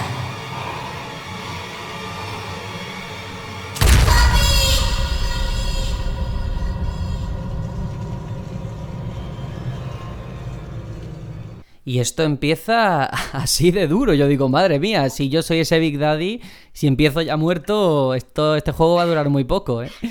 Pero no, efectivamente, esto es en el 58 y ahora, después de la cinemática, ya estamos en el 68, 10 años después, y vemos que Delta vuelve a la vida en el mismo lugar donde murió, gracias a una vitacámara, sin recordar nada de lo ocurrido durante ese lapso de tiempo. Momento en el que Delta, bueno, pues comienza a vagar por Rapture con un único objetivo en mente como cualquier Big Daddy, que es encontrar a Eleanor, a su Little Sister. Y poco después de su extraña resurrección, Delta logra hacer contacto con la doctora Tenenbaum, una vieja amiga de la que ya hemos hablado, que ha regresado también a Rapture. Y ella lo que le cuenta a Delta, que regresó debido a las desapariciones de niñas en la superficie que estaban siendo raptadas en las costas del Atlántico Norte. Y algunas Little Sister que se quedaron en Rapture ahora han crecido, han alcanzado la pubertad y han sido reconvertidas en Big Sisters, una especie de Big Daddy, pues eso, más ágiles y poderosas que yo tengo una escena grabada a fuego la primera vez que aparece en el gran salón. No sé si tenéis la imagen vosotros mental ahora mismo cuando rompe el cristal, madre mía, la presentación de esta Big Sister. ¿eh? Yo me acuerdo en el primero que yo decía, madre mía, eh, el Splicer araña, qué mala leche, qué tal, qué ágil. Esto es ya mucho más, mucho más. Nivel superior. Sí. Sin duda es el enemigo a batir en este juego, ¿no? Yo creo los enfrentamientos más duros, eh, yo creo que están a la par incluso que los jefes de, de zona, ¿eh? Sí, mm, yo diría incluso más difícil que los jefes de zona. A mí, por lo menos, el hecho de ser tan rápidas como eran y que te empezaban a dar por todos lados, no, Sí, no las llegabas. acrobacias. Exacto, tenías que hacer verdadero esfuerzo ¿no? en el uso de plásmidos a la hora de, de intentar acertarle con el eléctrico para dispararle un momento, entonces empezar a darle a cañón todo el arsenal que tuvieras. Era bastante complicado, a mí me resultaba, era lo, lo que más me frustraba del juego, que cuando veía una ya empezaba a sufrir, ya empezaba a pasar mal. Porque claro, todo esto hay que explicarlo. eh, para mantener esos ingresos de Adam, lo que hacían era que volvían a, a secuestrar niñas en la superficie que habían sido reconvertidas por Lam en nuevas Little Sister. Y a todo esto, que Sofía Lam descubre que Delta ha vuelto a la vida y lo nombra enemigo público, enemigo principal de la familia. Fijaos, vamos a escuchar el audio, la presentación del personaje como villano, que a mí me recordó mucho a Andrew Ryan cuando se apagan las luces, una pantalla donde vemos su imagen, su cara, su rostro, y además una presentación que ya te dice el tipo de persona que va a ser esta Sofía Lam. Te conozco. El símbolo de tu mano dice que eres un muerto. Diez años sujeto delta, desde que te vi apuntarte con un arma a la cabeza y disparar. Pero valor, sin tu dolor, renació el paraíso. No sé cómo sobreviviste, pero tu sufrimiento acabó. Estos hombres aligerarán tu carga. Comprende que, como todo lo que hago, esto es un acto de amor. ¡Eh, Sofía Lam! ¡Te ha encontrado!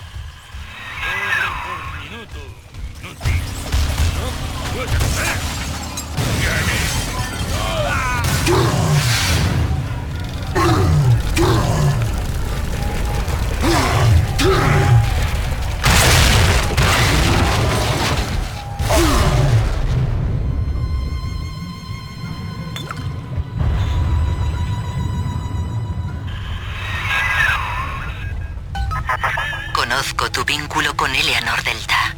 Para salvarte, vendrás a por ella. Pero Eleanor tiene un destino y no puedes compartirlo. En el paraíso no hay lugar para ti. Wow, y esta es la presentación de Sofía Lam. Ya sabemos que nos va a acompañar su voz durante toda la aventura y se las trae, ¿eh? Sí, es que viene como salvadora, ¿no? Como la regeneración de, de Rapture. Ella, como una especie como de mesías al final. Sí, sí, a mí esa frase de todo lo que hago, lo hago por amor, Mm. a mí ya me, me recuerdo cuando la escuché que dije, madre mía, la megalómana esta ya, aquí siendo ya eh, diosa de, de este, de este lugar, suma sacerdotisa, me pareció tan, tan claro y tan evidente que, que ya la puse entre, entre ceja y ceja y ya me dije yo, aquí no va a haber medias tintas, aquí va a haber que acabar con quien hay que acabar, sí, sí o sí. También y te hay, digo. hay un, hay un dato importante cuando has hablado antes de las Little Sister, mm, que es eh, el motivo por el que Tenemon vuelve a Rapture. Hay una frase que nos dice ella por, por uno de los audios que es que se siente culpable de que Lama al final eh, ha vuelto a, a- a seguir con su pecado, con su pecado original, que fue ella la- la- el origen de las Little Sister. Ujú, Muy interesante porque el personaje de Tenenbaum, bueno, es forzada a huir y esconderse con unas pocas Little Sister que ha podido salvar, pero a cambio es verdad que le deja a Delta un nuevo aliado, que es Augustus Sinclair, el dueño de Soluciones Sinclair, que son los desarrolladores de la Vitacámara. Pero es que estábamos hablando de, bueno, hay que ver las ínfulas que tiene Sofía Lamb, y yo me pongo a pensar y digo, oye, hay una cosa muy clara en Rapture. Se pincharán Adam, pero también se pinchan dosis de autoestima, ¿eh? Todos los personajes tienen uno, un ego desmedido. Es Sí. brutal. Es que yo creo que se basa todo mucho en llevar esos ideales al extremo, ¿no? Ya pasaba con Ryan y yo creo que con el caso de Sofía Lam es igual. Es como la luz y las sombras llevadas al extremo. Es verdad. Y aquí tenemos este personaje, Augusto Sinclair, Augustus, que eso es parte de eso, de los desarrolladores de la Vitacámara. Ambos, pues ya descubrimos que Eleanor sigue viva y lo que hacemos es ir, o nuestra misión es ir a la prisión de Perséfone para rescatarla y huir en una cápsula de escape a la superficie. Y para llegar allí usamos el Expreso Atlántico, que es el viejo sistema de transporte de Rapture ah, que se había construido antes del sistema de, de las batisferas, pero sin embargo no iba a ser tan fácil. Durante el viaje se detienen en un parque de atracciones construido por Ryan para ir en busca de un plásmido concreto, el de con el que poder derretir el hielo que bloquea las vías. Bueno, en todo este momento en el que vamos al parque de atracciones, tiene lugar el primer enfrentamiento contra un Big Daddy, tenemos ya esa mecánica tan repetitiva que hemos comentado de escoltar a la Little Sister mientras extraen a Adam, pero es interesante, a mí me gusta sobre todo el escenario en sí, el parque de atracciones que se ve que se construyó para fines propagandísticos, le añade un punto al universo muy chulo. Sí, hay una cosa muy buena que tiene el juego y es que al final creo que no llegan a. No, no se repite ninguna localización de, de primero. En ese sentido, le da algo de frescura eh, estas nuevas zonas, ¿no? Sí, a, mí en cierto modo eh, me, me produjo un poco de, de extrañeza porque pensé, si estamos en Rapture, veré alguna zona mítica, ¿no? Eh, es algo que, que- que esperan, ¿no? Pero en ningún momento la vi y eso me, creó extrañeza, pero a la vez me, dio una buena impresión porque dije, bueno, se lo han trabajado, no han cogido diseño previo y lo han redibujado y me pareció un punto a favor. A todo esto, que claro, ya tenemos el plásmido de incineración, no es el electrorrayo, que sé que os gusta mucho, pero es que para derretir el hielo pues se hace con fuego.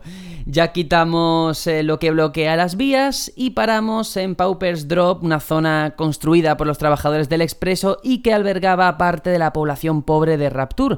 Y allí Delta debe localizar a Grace Holloway, que era la gobernadora local, que tenía unas ideas contrarias a Andrew Ryan y por tanto fue desterrada prácticamente. Hay que ir a buscarla porque posee una llave genética que sirve para abrir una compuerta y así permitirle a Delta y Sinclair poder continuar el viaje.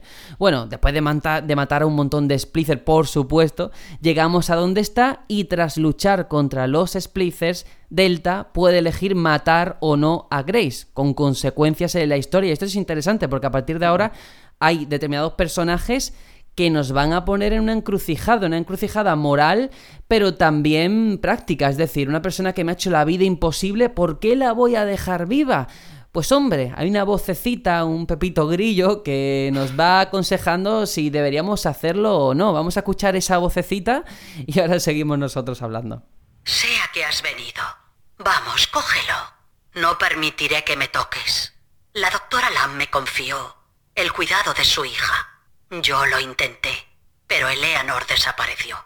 Y entonces un día la vi contigo y vi algo malo en ella. Y cuando intenté cogerla, me derribaste y me rompiste la mandíbula. Estoy lista, ladrón de niñas. Ven aquí y acaba el trabajo.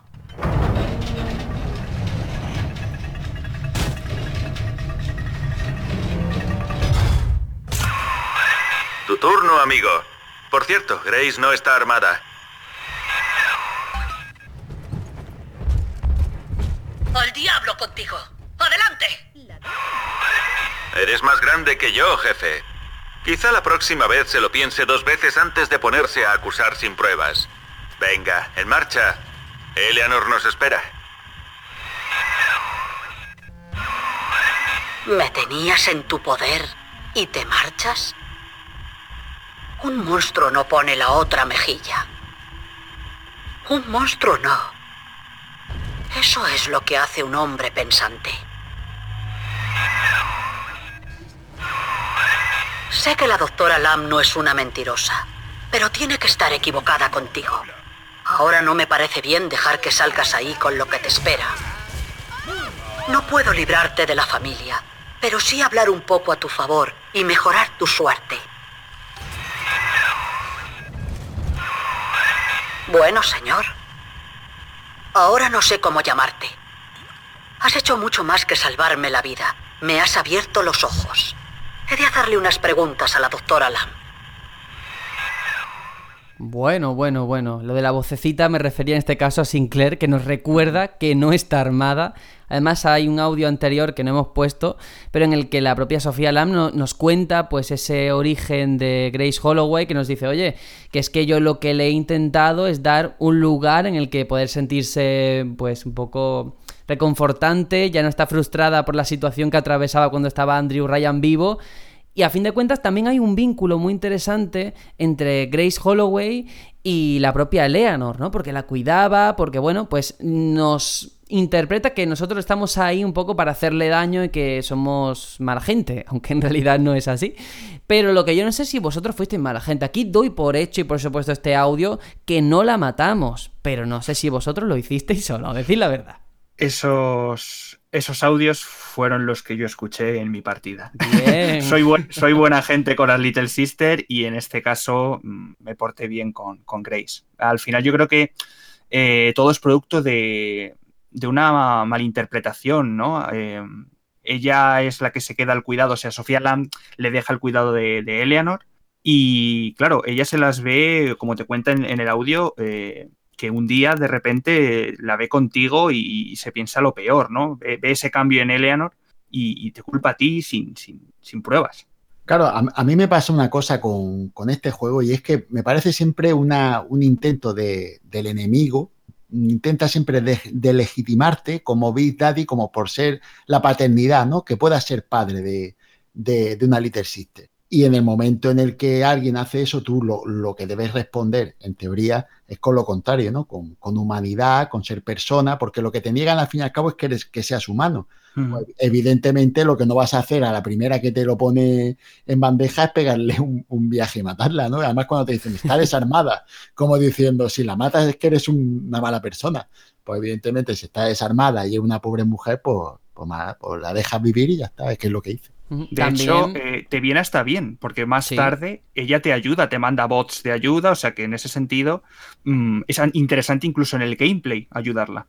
También hay que decir, claro, que sí que se intenta deslegitimizar a- al propio Big Daddy, pero hay que recordar que más allá de lo que pueda sentir hacia Eleanor, les une un vínculo forzado por, eh, por el propio gen. Es decir, si no, Claro. si no la encontramos, nosotros morimos, queramos Claro. o no. Claro, Es la dependemos de ella. Es codificación genética la que tú tienes a- y que te predispone a intentar salvarla. Lo que pasa es que en este juego lo que, es, lo que se trata es de ver como, como el amor real, vamos a hablar así. Del jugador, ¿no? Exacto, eh, eh, salva la barrera de la predisposición y hace que la quieras porque la quieres. ¿No? Ese es el Hay- una dualidad interesante, Sí. sí. Bueno, ya em, tenemos esa llave genética, continuamos, pero Delta es derribado del expreso por un torpedo disparado por la familia y Sinclair sigue vivo por suerte, así que Delta se dirige a la avenida de la Sirena para drenar el parque Dionysus, que es el área donde se encuentra Sinclair y que se ha llenado de agua. En el camino, mm, Delta se enfrenta a los Splicers de la familia y termina matando al padre Wells que venera a Jack, el protagonista de Bioshock, como un dios que bajó de la superficie para castigar a Ryan. Ahora vamos a hablar de, de este padre Wells. Vamos a escucharlo un poquito porque otro que se las trae es que aquí están todos chifladísimos. Todos conocéis a la hija del Cordero. Gracias al Adam, nuestras almas pasarán a su sangre sagrada y renacerán en un solo cuerpo inmaculado. Pero la bestia está sobre nosotros. Tiene piel de hierro y sus manos son la muerte y el cambio. Se llevará a nuestra niña y con ella el mismísimo paraíso. Así que seáis soldados de la tierra o ángeles del cielo, debéis resistir y enviarla de regreso al infierno. Wow, madre mía, esta es la voz que escuchamos, un eco bastante forzado, ahí el técnico de sonido creo que no lo hizo bastante bien, pero es un personaje en mi opinión muy desaprovechado, que tenía mucho potencial y al final, pues sí, eh, perro ladrador, poco mordedor en definitiva. Sí, Eh, yo le veía al nivel de, de Cohen, ¿no? De, de la semana pasada. Pero al final sí que queda algo por amigo. debajo. Sí. Em, a mí esta zona, si soy sincero, tal vez sea la que más me, gustó porque de- lejos de lo lineal que era el juego, aquí recuerdo que era como que entrabas en una estancia y tenías que subir unas plantas para llegar a un momento dado y tener que volver a bajar, como que tenías que sacar de su escondite a, este hombre. Y me pareció bastante dentro de lo que cabe en el juego, que es un poco directo, me pareció un poquito más rebuscado y la zona me gustó. Y el personaje, es lo que decís, eh, eh, parecía que iba a ser un, personaje con mucho peso y al final eh, te lo cargas de una manera no, no muy complicada y lo que, lo que me solía pasar en casi todas la- las fases. Me resultaba más difícil el momento Little Sister, digo Big Sister, que el momento enemigo final de fase. Hay una- un detalle importante cuando, cuando entramos en, en esta zona, al principio, hay un cuadro enormísimo del, del avión en el que se estrella Jack. sí, sí, Ahí, sí, sí, en sí. ese primer momento, ya sabes que ese tío siente devoción absoluta por, por Jack. Para mí eso es lo más destacable, que al final los acontecimientos, los sucesos del primero, en cierta forma han afectado a la mentalidad de los que están allí. Y eso está chulo, ver cómo cada personaje en su propia locura hace una reinterpretación de los hechos objetivos que ocurrieron. Y eso sí que, sí que es muy interesante, pero es verdad que es un personaje que incluso eso, la lucha, casi que le presto más atención a toda la horda de enemigos que tienes que matar que luego el Claro. momento en sí. Entonces, De hecho, no sé si fue con este, pero pues, sí, podría ser. Y si no, ha, ha sido con otro boss. Que como te lo junta con una horda de enemigos, tú te pones ahí a disparar y en el, en el, en el fragor de la batalla, tú matas al jefe sin darte cuenta, porque Sí, tú sí. estás disparando y no distingues a- al que es boss del que es un, un minion. Entonces, muchas veces pasa desapercibido el momento ese de cargarte al jefe.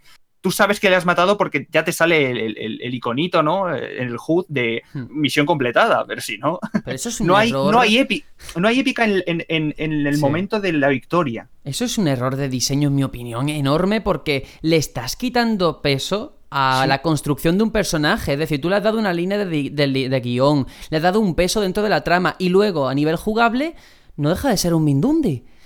Ese es esa es la lástima, pero bueno, hay que continuar, vamos a seguir con el argumento porque ahora el parque Dionysus es drenado, pero la avenida de la Sirena termina inundada. Delta alcanza a Sinclair y para seguir avanzando dan con un individuo peculiar llamado Stanley Poole y Stanley le abrirá la compuerta al expreso si Delta salva o cosecha a tres Little Sisters. Ahora hablaremos en este punto, supongo que si yo ya, de- ya os voy conociendo dentro de cómo os comportáis en Rapture y creo que habéis sido muy buena gente, pero vamos a escuchar porque este Stanley... Otro que. Y supuestamente es el que está más cuerdo de aquí, lo cual te deja Es el entender muchas periodista. cosas. Sí, sí, ah, pues fíjate, así estamos todos los periodistas. Andáis.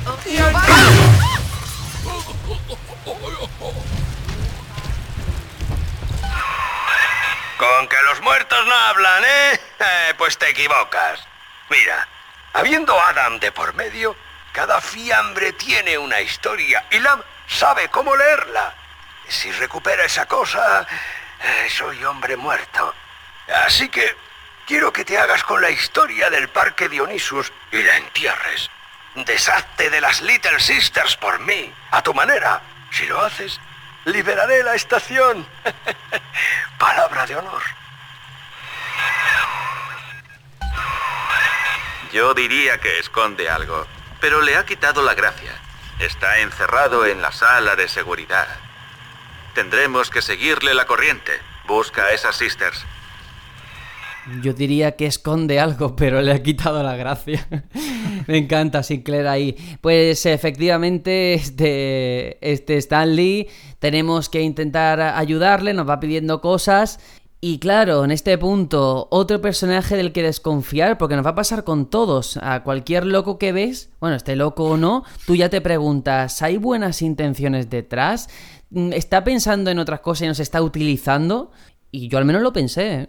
De hecho, eh, al final de toda esta zona descubres el gran secreto eh, de, de- de Mm, esta, ahora de, este, Llegaremos, de, sí, sí. de esta zona, que es un poco lo que te intenta él transmitir, ¿no? El, eh, que le ayudes a, a tapar con, con la muerte o, o- o la salvación de esas Little Sister, todo lo que ocurrió en, en esa zona, ¿no? Enterrar el pasado, dice él. Sí, sí. Porque claro, nosotros seguimos, cumplimos la, La misión. eh, y con cada Little Sister nos saltan esos, esas imágenes, ese Eleanor prácticamente, que nos recuerda esas acciones pasadas de Stanley. Y así averiguamos también más sobre el propio Delta. Antes conocido como Johnny Topside. Que vaya nombrecito. Johnny más arriba. genérico, Johnny arriba, Johnny abajo. Y que esto sí me parece interesante, su propia historia, la historia de Johnny, que descubrió por sí mismo Rapture mientras investigaba extrañas desapariciones en la zona. Y sin embargo, Ryan, como no, cuando lo descubrió, lo acusó de ser un agente de la CIA y lo convirtió en un Big Daddy. Pero es que la cosa no acaba aquí, porque Sofía nos avisa de que fue Stanley quien dio el soplo y nos llevó ante el mismísimo Andrew Ryan. Claro, en este punto, una vez más, al ser un personaje principal o secundario pero con peso, podemos elegir entre matar o perdonar a Poole. Todo esto que yo he contado, que a lo mejor no ha quedado muy claro, vamos a escucharlo en su propia voz, también en la voz de Sofía, y luego vamos a verlo, porque aquí los chivatos en el batallón Pluto no los permitimos. Delta.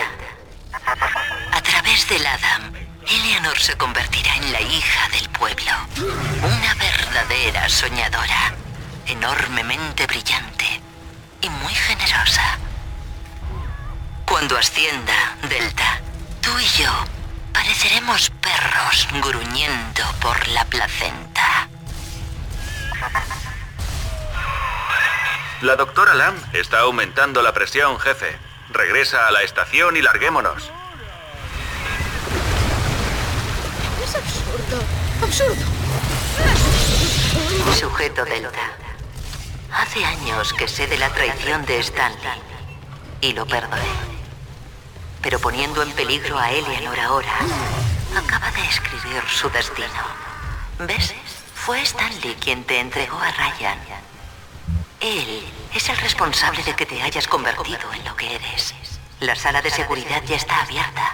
Puedes vengarte. Jesús, Lam sabía y, y- y me dejó perder el tiempo con... ¡Oh, Dios! Oye, venga, tío, el tren está listo. Perdóname la vida. Oh, Dios Todopoderoso, juro que no era algo personal, ¿vale? No, no, por favor.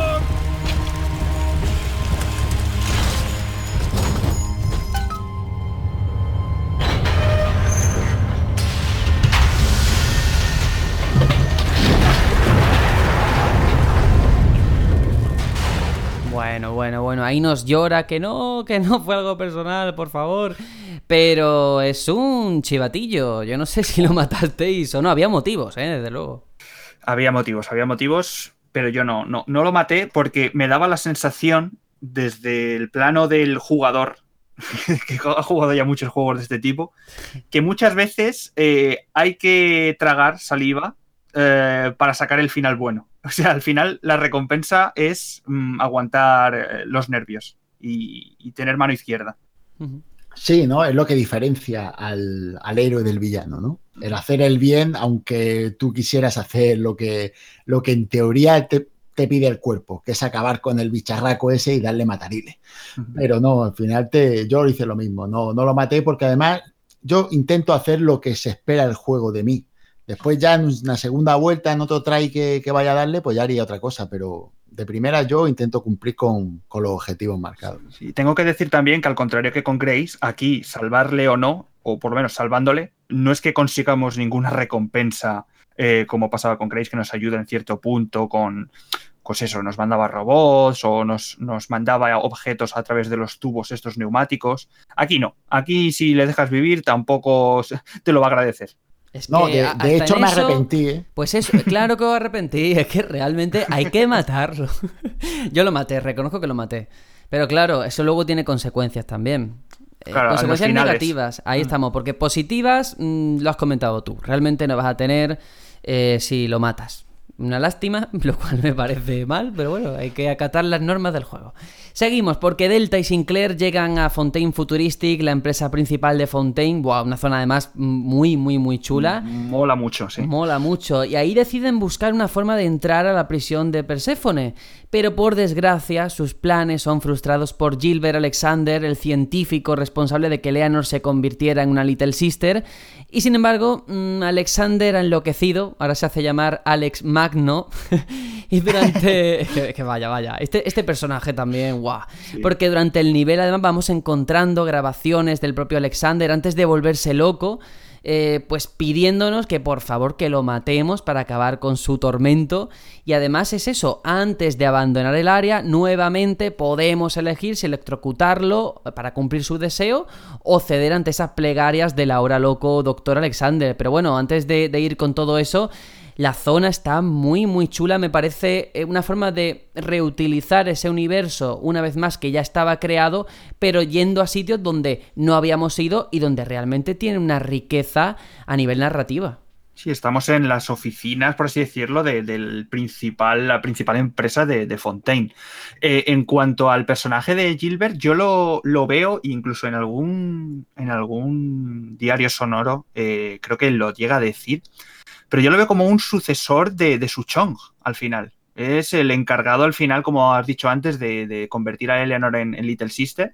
Y es un poco el testigo que deja Suchong, que, que fue el que creó, por así decirlo, a, a Jack, ¿no? Y ayudó a Tenenbaum con todo, con toda esa inventiva de las Little Sí, pero con este personaje yo al menos siento piedad o, o me compadezco de él, porque es alguien que eh, bueno, pues se comporta como un loco, pero porque está loco. Es decir, él mismo se da cuenta de su locura, que en otros personajes no pasa, son locos y les da igual. Y ese le da un punto de humanidad, todo eso, que hace que yo empatice un poquito más. Sí, es como el, el que hace algo malo, se arrepiente y busca la redención.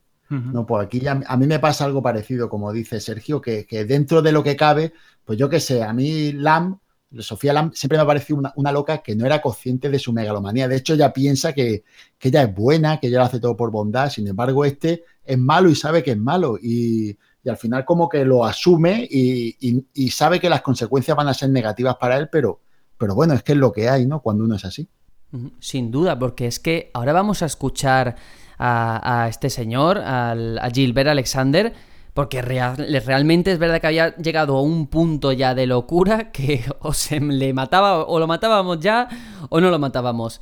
Yo desde luego, aquí en este caso sí que fui una persona humana y sí que lo dejé vivir porque, vamos, o sea, lo contrario, lo maté porque lo estaba pidiendo a gritos. Vamos a escucharlo, nunca mejor dicho, esos gritos.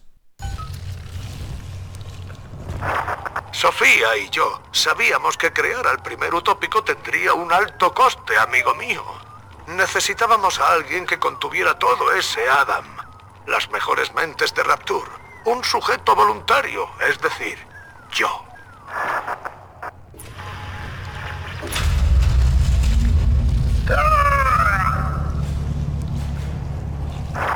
Lo que has visto en ese tanque soy yo. Y me temo que a Eleanor Lamb le aguarda algo menos físico, pero no menos grotesco. Este tanque de fauna de las profundidades marinas es el modo ideal para deshacerse de mí. Pero antes debes conseguir plantas imbuidas de Adam para hacerme salir. Las babosas se alimentan de ellas y ahora es lo único que quiero, al parecer.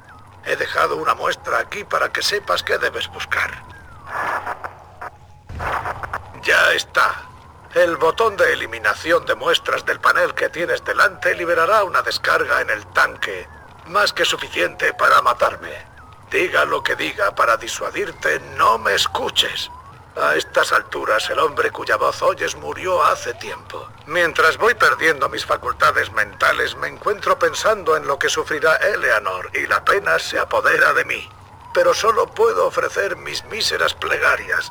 Tal vez cuando muera, tú puedas hacer más. Ahora, por favor, te pido que me des paz. Adiós, amigo, y muchas gracias. No, no es necesario que me mates, Delta. Lo siento. Por favor, me iré fuera, viviré fuera. ¡No!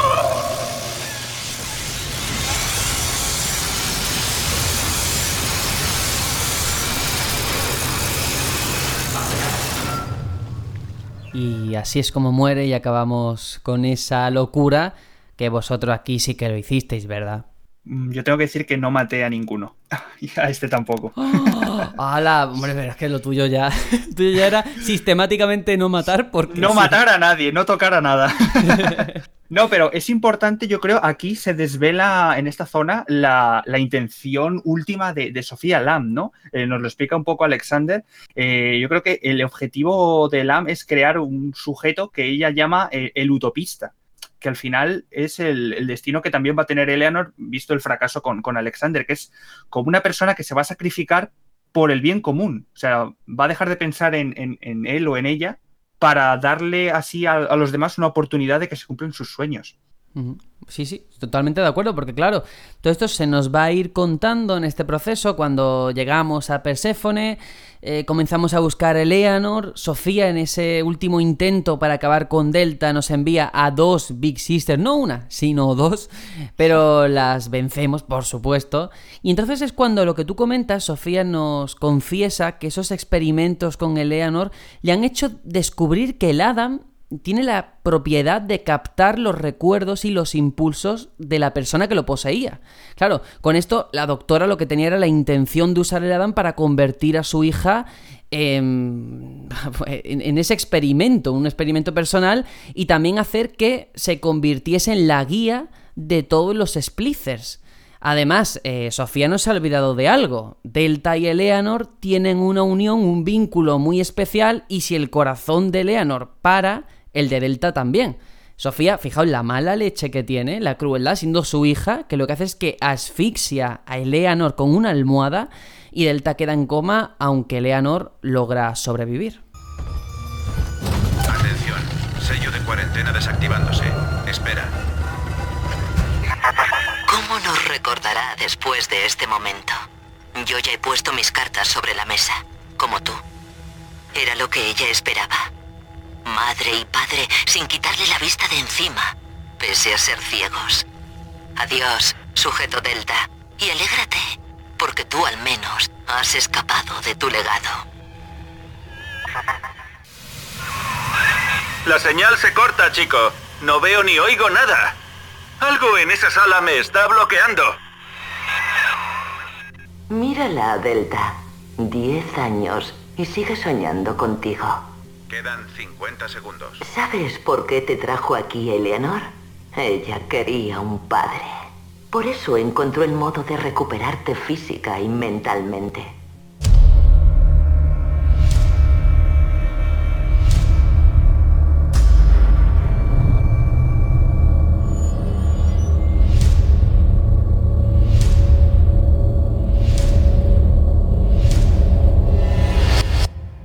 Desde entonces te ha observado, exaltando tus actos como el Evangelio.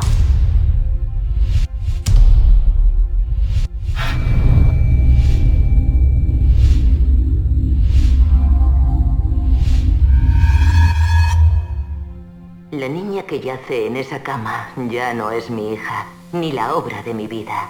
Es un monstruo creado por ti solo, lo que ella siempre quiso. Quedan 20 segundos. Pero hay un detalle de vuestro vínculo mutuo que no tuvo en cuenta. Tu cuerpo estaba pensado para caer en coma cuando su corazón dejase de latir. Eleanor, perdóname.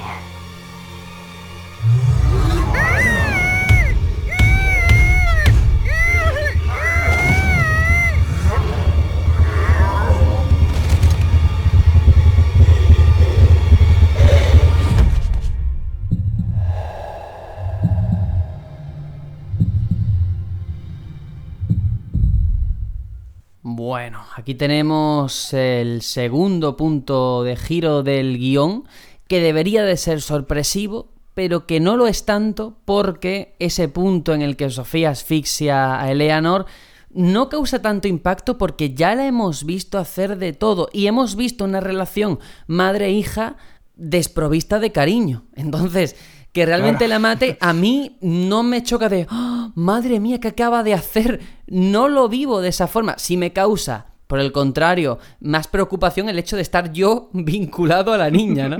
Eso sí, siendo egoísta.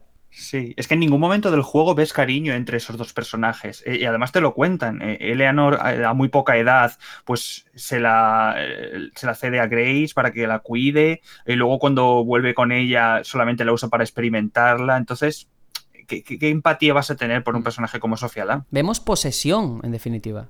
Es que no, no es madre, es madrastra. Es la mala. Si Es que está muy claro. Y, y además no la quiere, solo, solo, solo la usa. Y además en todo momento se nota. Y además ese la maté por, porque la quería, que es prácticamente lo que es penoso, ¿sabes? En todos los aspectos, como bien ha dicho Sergio, no, no es que te extrañe, es que lo, lo que te extraña es que no le haga más. Porque es que es muy mala mujer y, en todo momento se le va notando desde el principio. No se nota como Andrew Ryan una humanidad eh, mal encontrada, sino le notas una locura de inicio en todo momento. Sin duda. Ahora ya eh, vemos a Delta que vuelve en sí mismo y comenzamos... Bueno, ah, claro, ahora en este punto hay que decir que después de lo que ha ocurrido, ese vínculo tan estrecho, esto causaría la muerte de Delta, no está del todo muerto, pero el proceso ya ha empezado, porque claro, se ha roto ese lazo entre él y Eleanor, pero Eleanor decide ayudarle y envía una Little Sister hasta donde se encuentra, y la niña le inyecta un plásmido que hace que Delta tome el control de la Little Sister, que debe buscar las tres partes del traje de una Big Sister y llevárselas a Eleanor. Esto, mm, Esta aquí, parte- wow, aquí esto es fanservice porque por primera vez tomamos el control de la Little Sister y vemos el mundo tal y como lo ven ellas. Un mundo de, de color, ¿eh? Un mundo de. Un poco como el juego este de We Happy Few, que te toma la pastillita y lo ves Sí. todo eh, chupilerendi, pues igual. Eh, a mí me. Esta, esta parte de- del gameplay se me parece muchísimo con la parte, además, casi final, igual que aquí. lo iba a comentar. Eh, con el 1. Controlamos a Big Daddy en el Bioshock 1 para. eh, para llegar hasta el final y tenemos que recuperar esas piezas de Big Daddy. Y en esta ocasión controlamos a una Little Sister para coger partes de, de una Big Sister. Es increíble. Sí, pero en, en el tema de, de la historia y la trama, aunque sea muy fanservice, vamos a admitirlo, a mí me gustó mucho el ponerme en los ojos de una Little Sister porque entiendes por qué va con esa felicidad, porque, bueno, no sé si lo habremos comentado en alguno de estos, de estos programas, pero a fin y al cabo, eh, ellas son unas felizotas de la vida. Ellas van andando, señor Pompas, tal. Ellas siempre van muy felices por todos lados. Ellas parece que no están donde están. Y claro, cuando tú ves lo que ellas ven, que ellas todo lo ven, ellas no ven cadáveres en el suelo, ellas ven alas de ángel, ellas ven todo bonito, todo claro, y entonces comprendes cuál es su locura, entre comillas, porque realmente no ven el mundo como, como está, lo ven como, se lo, como, como están de drogar. Como lo programaron. Mm. Exacto. Y después una cosa que no me gustó, eh, eso me gustó mucho, ¿vale? Me gustó mucho, muchísimo, tal vez de las cosas que más me gustaron de este juego en cuanto a historia. Pero no me gustó que te podías meter por estos agujeros donde entran ellas para, como estos conductos. La hay ventilación, sí. Eh, sí, pues no ves nada de eso. Entras por un agujero y sales por otro. Sí. Dices, tío, ¿dónde está? Claro, esa parte que tú no ves de Rapture, esos entresijos que solo conocen ellas, ¿dónde están? Pues no están, no los puedes Claro, ver. yo entiendo que también hay un punto ahí de, de economía, de, de tiempo y presupuesto. Es decir, para un momentito de todo el gameplay en el que te metes en la piel de una Little Sister, no te vas a poner a crear mecánicas nuevas, súper rebuscadas o, o definidas, si es que es el momento en el que dura encontrar las partes para hacer a la Big Sister. Y ya está. Y es así. Sí, sí, sí, sí. La justificación que tú me das me parece totalmente lógica desde el punto de vista de un creador que economiza medios. Pero desde el punto de vista argumental, esa parte que es tan icono, es como un icono, ¿no? Es como cuando tú las ves salir de ahí, entrar de ahí en todos los juegos, es como algo, en los dos juegos, como algo muy, muy propio de ellas, que tú puedas entrar y no veas nada, pero cuando digo nada es ni una animación, nada. Entras por un agujero, mm, pasa negro y después sales por otro. Me pareció un poco pobre para lo que estaba hecho eso, que eso era fanservice puro. Pues darlo del todo. Mm, Estoy de acuerdo. Ahora ya, en cualquier caso, ya hemos conseguido todas las partes y nos encontramos en los últimos compases ya del juego. Delta vuelve en sí y comienzan a buscar a Sinclair para huir, pero pronto descubren que es que Sinclair ha sido capturado por Sofía y reconvertido en el último modelo alfa. wow, ahora nuestro mejor amigo, entre comillas, va a ser un enemigo, o eso parece, pero Sinclair logra ayudar a Delta y le pide que por favor que lo mate. A todo esto, Sofía intenta ganar de nuevo el amor de su hija, un amor que no ha demostrado nunca, pero bueno, pidiéndole a ella que, deje a Delta morir y que se reúna con su madre, por Dios, en la cápsula de Sinclair y que se vayan de ahí. Pero claro, Eleanor se niega a abandonar a su protector y decide preparar el mecanismo de lanzamiento haciendo hervir el agua, pero para eso hace falta mucho, mucho, mucho Adam, por lo que decide ir a las dos guarderías de Little Sister para lograrlo. En este punto, si Delta cosechó al menos a una de las Little Sisters, Eleanor cosecha a las tres Little Sisters de cada guardería de Little Sister. Y así Eleanor consigue hervir el agua ya sola. Y bueno, ya llegamos al final, ahora sí que sí. Se produce cuando esos splicers comienzan a detonar cargas explosivas con el fin de que Perséfone caiga definitivamente al fondo del mar. Y Eleanor y Delta intentan abordar la cápsula, pero el túnel de acceso está bloqueado con explosivos. Estos estallan pero la cápsula logra ser disparada a la superficie. Yo aquí me lío un poco, lo he intentado contar y he llegado a un punto en el que incluso yo he dicho, madre mía, ¿cuántas Little Sisters hemos matado, hemos cosechado? Porque no hay un final, no hay dos finales, hay muchos. Hay un final bueno, bueno, un final medio bueno, hay uno neutral, otro malo del todo. Entonces, claro, ahora vosotros, no sé, seguro que lo tenéis mucho más fresco y claro que yo, lo podemos comentar. Vamos a escuchar lo que ocurriría si hemos hecho todo perfectamente para tener el considerado el gran final. Ese final épico que todo el mundo va buscando. Y luego hablamos de los demás.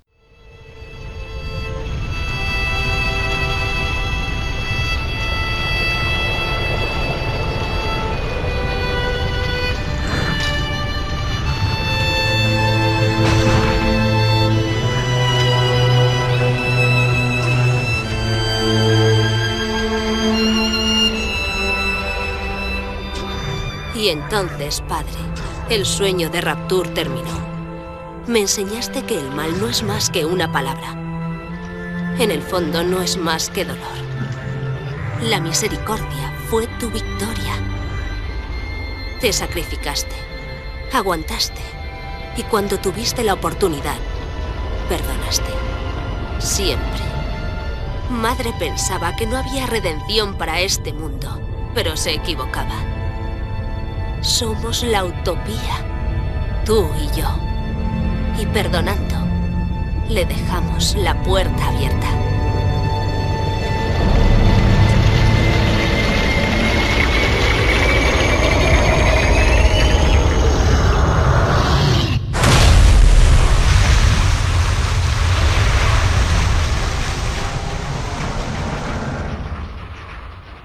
El sueño de raptura muerto.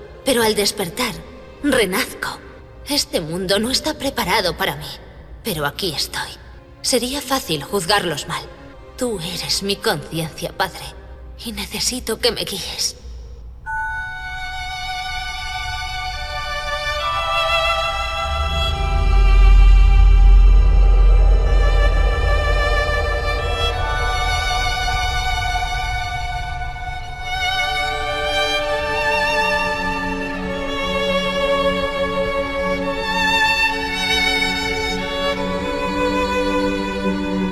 Siempre estarás conmigo, Padre. Tus recuerdos, tus impulsos. Y cuando te necesite, estarás a mi lado, susurrándome.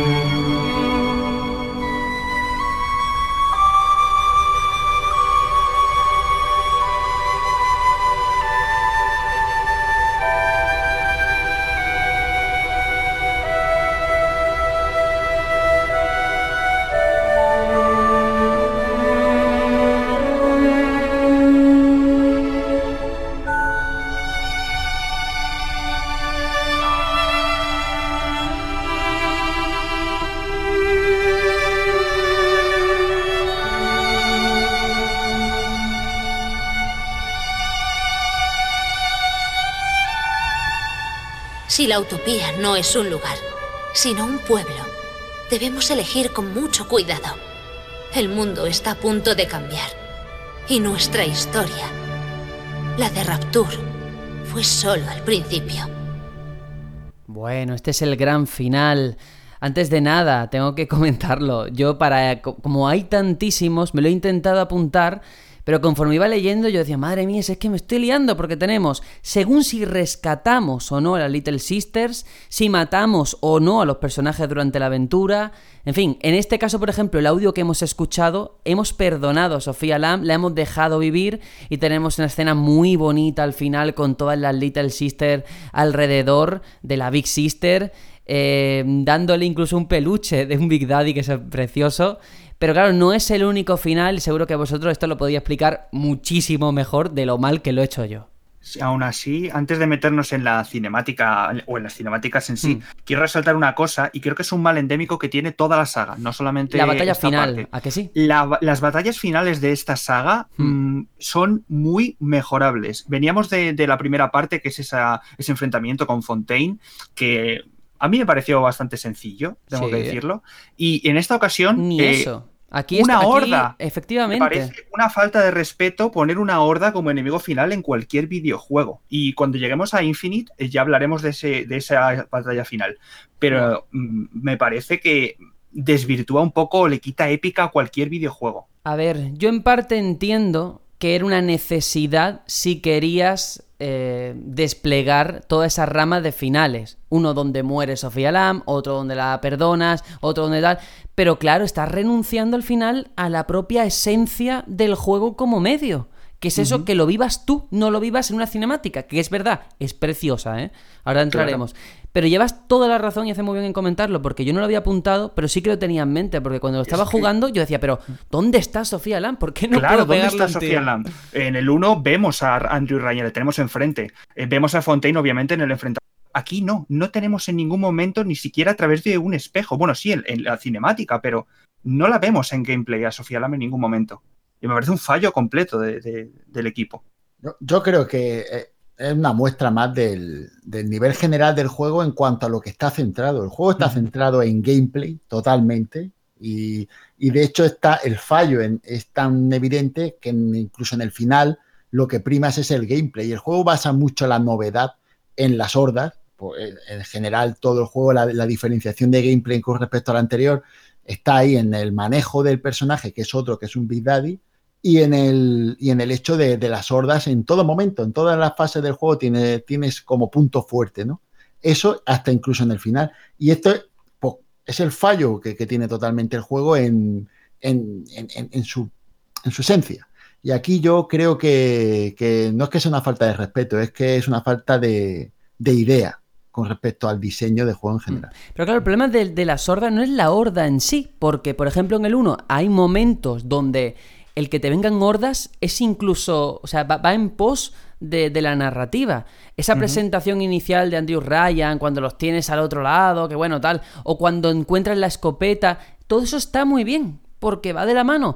Aquí el problema es que si, si la horda fuese solamente aquí al final, con Sofía Lam, y bueno, pusiesen algo más, porque es verdad que sabe a poco, vale, pero el problema es que todo el juego eh, ha consistido en matar hordas de enemigos. Sí. Ese es el asunto. En aguantar. Sí, pero bueno, Es ahí que está. se ve, se, se ve que eso, yo la verdad es que no me acuerdo, pero en el, Es dos- descafeinado. en el 2010 yo supongo que sería lo más de lo más el tema de las hordas. No sé si, si, vosotros, si vosotros acordáis mejor de- y, y supongo que es que es lo que estaba en, en boga y, y tiraron por ahí, por ese lado. Pasa que ahora canta mucho, jugar eso a posteriori. en- seguramente en aquel momento se, se valoró el gameplay bastante bien porque era lo que se llevaba, pero hoy día ahí palidece un poquete. Ujú, Bueno, ¿y qué os parecieron los finales en plural? Bueno, yo tengo que decir que saqué el final perfecto, ¿eh? aunque Oy, perdoné a todo oy. el mundo, pero yo saqué este final que hemos escuchado. Pero sí es verdad que tiene un poco de ramificación, por lo que tú dices, ¿no? Tiene- Tienes en cuenta tanto si has eh, salvado o cosechado Little Sister, si has perdonado o no tanto a Grace, a Stanley o a, o a Gilbert Alexander. Y luego hay otro factor más dentro de estos finales, ya es en la propia cinemática hay un momento en el que tienes que elegir. Hay un momento en que estás arriba ya en la superficie con, con Eleanor y ella, claro, mm, tiene esa, esa aguja que inyecta y tú puedes elegir si, si que no te inyecte y morir, morir por, por tus heridas, o que te, te- te- te clave la, la- la aguja y formar parte tu conciencia de ella. Y de alguna manera tú eh, vivir dentro de su mente y continuar con ella para toda la vida. Ah, bueno, yo, yo, vi el mismo final que, que, hemos, que hemos, escuchado, ¿de acuerdo? Y, además, sin haber visto nada ni ninguna historia, así que no me informé de cómo hacerlo para ver el final bueno teórico, sino simplemente, pues, un poco con sentido común, con hacer las cosas de manera humana, ¿vale? Entre comillas, pues lo, pues lo, lo consigues hacer así de bien. Porque es eso, tenemos seis finales. Es verdad, seis finales como número está muy bien, luego entras en profundidad y bueno, pues las variaciones tampoco son tan mm. grandes, algunos, ¿eh? otros Entre sí. algunas no, sí, entre algunos finales es el tono, no están... sí. Sí, el, el, mar está más embravecido en, en, en, los finales más oscuros, mm. está lloviendo, eh, quizá Eleanor te clava la aguja con, con odio, ¿no? Eh, en, en, otros simplemente no aparecen las Little Sisters, sino que estás sola, te sientes sola, pero más o menos sí, el final, el final es parecido en algunos. No, no hay tantos realmente, quizá haya mm, realmente dos, tres. Sí, y esto es Bioshock 2, esta es la historia que se nos cuenta, pero... El fin luego, de Rapture realmente, ¿no? El fin de momento. Sí, claro, luego volveremos en otras circunstancias, vale, sí. Si vamos cronológicamente y todo eso, sí. Eh, pero claro, han salido además contenidos descargables después de la salida del juego, que creo que Aitor, tú sí que estás familiarizado con esos DLCs, que no sé si aportarán argumentalmente o se quedan en tierra de nadie. Bueno, pues aparte de los DLCs que salieron en su día, que simplemente consistían en mapas para el multijugador, de lo que nos ha estado hablando Juanjo uh -huh. y tal, en esta revisión para la Bioshock Collection nos encontramos con, con dos DLCs. Veníamos de, de, la primera entrega, que eran como pruebas, eran tres pruebas que eran una especie como de puzzles y una arena de batalla. Y en este sentido tenemos dos DLCs. Uno que se llama Pruebas del Protector, que consiste básicamente en eh, llevar la esencia de proteger a la Little Sister eh, en la aventura principal, en la que ella pues iba recolectando a Adam y nosotros la protegíamos, pues eh, en una serie de, de, escenarios ya predefinidos en los que tenemos que aguantar el máximo tiempo posible. Vamos, que si alguien se quedó con ganas, que, que, Efectivamente. que ya de por sí estaba súper exprimido, pues seguimos con eso. Pues ahí tienes un poquito más, sí. Tienes que ir sacando estrellas y puntuación y tal y cual. La verdad, ese modo no me llamó absolutamente nada. La, la, atención ya estaba bastante quemado de, de, todas las veces que lo hice en la aventura principal. Pero luego tenemos otro modo que sí que es muy interesante, que se llama Guarida de Minerva, y este sí que es un contenido con historia. Es un modo historia, un modo campaña, eh, paralelo a la historia principal, en el que encarga, encarnamos eh, la piel del sujeto Sigma, en este caso. Eh, y claro, mm, nos encontramos también en, Rapture en, el año 1968, como en la, en la, aventura principal, y somos enviados por eh, Tenenbaum para robar una máquina que se llama el Pensador, eh, de las garras de un tipo que se llama Reed Whale. ¿Y qué es este Pensador? Eh, pues es una máquina que por lo visto es tan poderosa que es capaz de predecir todo lo que va a pasar. Entonces, pues algunas gentes de Rapture la consideran, es, muy codiciosa, ¿no? El, el tenerla en, en, tus manos, ¿no? Entonces, pues de ahí va un poco la, trama, ¿no? De robar ese, esa máquina. Eh, dentro del DLC, pues tenemos eh, nuevas armas como la batería láser, eh, tenemos nuevos plásmidos como el pozo gravitatorio y, y luego, pues, está un poco pensado, o sea, la duración no es muy grande para medirla en términos objetivos, digamos que son lo que te durarían dos zonas de la aventura normal, uh -huh. ¿vale? Lo que tardarías en pasarte dos zonas, pues es lo que dura más o menos este, este DLC. Bueno, como añadido que te viene ya en esta colección, pues no nos podemos quejar. O sea, no es un contenido que pagas de forma adicional, lo cual está bien. Eso es. Vale, pues ahora ya con todo esto sobre la mesa queda un punto crucial y es nuestro contacto personal con el juego, ya fuese en el año de salida en 2010 o más adelante cuando a cada uno pues le tocase la circunstancia.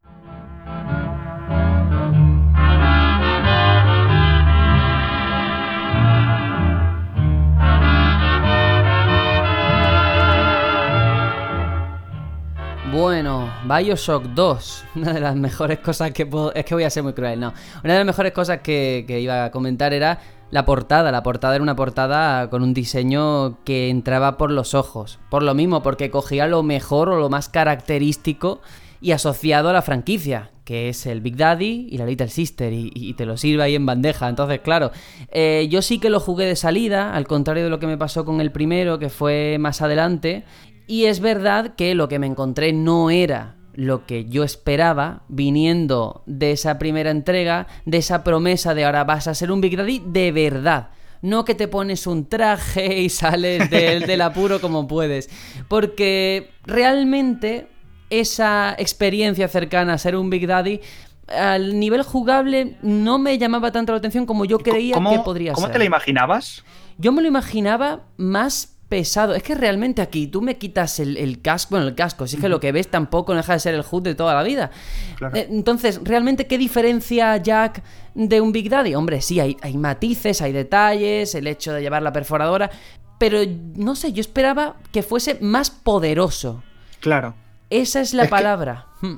Ese, eh, el asunto es que, que yo creo que esa premisa es errónea de, de concepto desde principio, porque el hecho de que sea más poderoso respecto a qué, pero no lo digo contigo. al sino- humano, al humano. O sea, yo, yo me acuerdo en la primera entrega, yo era Jack, un humano, y yo me encontraba a un Big Daddy y me liaba la de Dios. Aquí yo, como Big Daddy, me encuentro un Splicer y madre mía, que sudo sangre. Si, Sí, si es claro. un juego sin ser difícil, ¿eh? Es que eso es lo que me, me refiero, que eh, el error de concepto a la hora de plantear el juego, con plantear un juego completo haciendo de Big Daddy, es que, ¿qué vas a hacer? ¿Que seas Dios en la Tierra? Porque es que al final es lo que pasaba, porque un Big Daddy en el primer juego era Dios en la Tierra.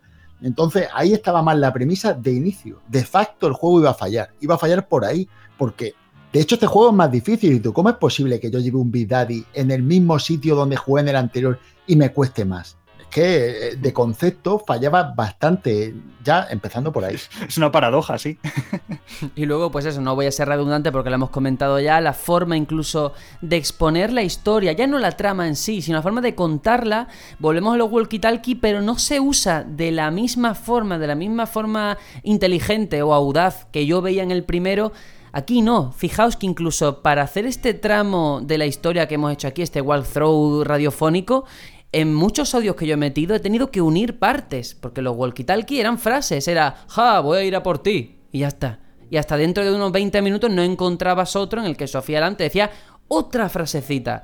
Lo veo todo muy fraccionado en ese sentido y, y no sé, yo no me vi tan inmerso en la aventura, no sentí ningún tipo de empatía hacia nada y dije, bueno, pues sí, yo voy a avanzar, voy matando gente y a ver qué ocurre. No me sentí integrado dentro de esa raptura enigmática y misteriosa del primero. Pero bueno, son cosas que ya hemos comentado, esa fue mi experiencia personal cuando lo jugué en 2010. Aitor, en tu caso, ¿lo jugaste de salida? ¿Ha sido más tarde o cómo fue? No, me pasó como con el original y creo que con el Infinite también me pasaría, ya lo tengo que recordar, pero creo que los jugué todos más, más tarde. Creo que los jugué ya para 2013 o una cosa así, que me los jugué de seguido los, los tres. Eh, y luego con esta nueva revisión con, con, con esta Bioshock Collection. Y tengo que decir alguna cosilla que, que he tenido algún bug o alguna cosilla que no me ha gustado tanto en, en esta revisión. Y es el hecho, eh, por ejemplo, de el tema del movimiento cuando abres el, el mapa eh, para ver por dónde vas y tal. No sé si a vosotros se os ha hecho lento. Eh, Sí. Incluso cuando, cuando haces zoom y lo quitas, hay bajadas de FPS, pero muy bestias. O sea, se notan un montonazo. Sí, sí, son cosas No. que, que- que es verdad que el abrir menús y todo eso uf, eh, te, te corta el ritmo del juego un poquito. Vosotros lo habéis jugado en la collection de la Play 4, ¿no? Sí, la Play 4, sí. Vale, no, yo es que he jugado el de 360 en reto compatible con, con la One y ahora, ahora cuando acabe Aitor contaré yo mi experiencia de juego. Pues, pues eso, en las, en las aperturas de mapa, eh, o sea, no en la apertura, sino en el movimiento para ver un poco por dónde tienes que ir y tal, se me hacía súper lento en comparación con el, con el primero, ¿no? Y luego hay otra cosa que sí que quería comentar eh, y que me ha pasado, y es un error, yo creo que solamente, sí, es de la collection, y es el, la decisión de haber metido en el mismo disco el, el, el Bioshock 1 con el 2, que afecta a la hora de los slots de guardado. Eh, cuando acabé de, de jugar Bioshock 1, eh, me puse con el 2 para preparar este especial y me di cuenta de que, claro, en cuanto empiezas el juego ya te, ya te hace por sí solo un guardado automático. Eh, pues no, no, no, no pudo hacerlo. Me salió un cartel diciendo que no había espacio eh, en, en el juego. Claro, yo me metía en los slots y veía que no había ninguno, porque en el propio juego tú no tienes slots, pero a nivel general te considera los del 1 como que están ocupando los del 2. Madre mía. Entonces tuve que estar borrando slots del 1 para poder jugar al, al segundo juego. Es decir, que el espacio que tiene dedicado la collection para los guardados no discrimina el 1 del 2. Efectivamente. Vale, Solamente en ese caso, el Infinite va aparte.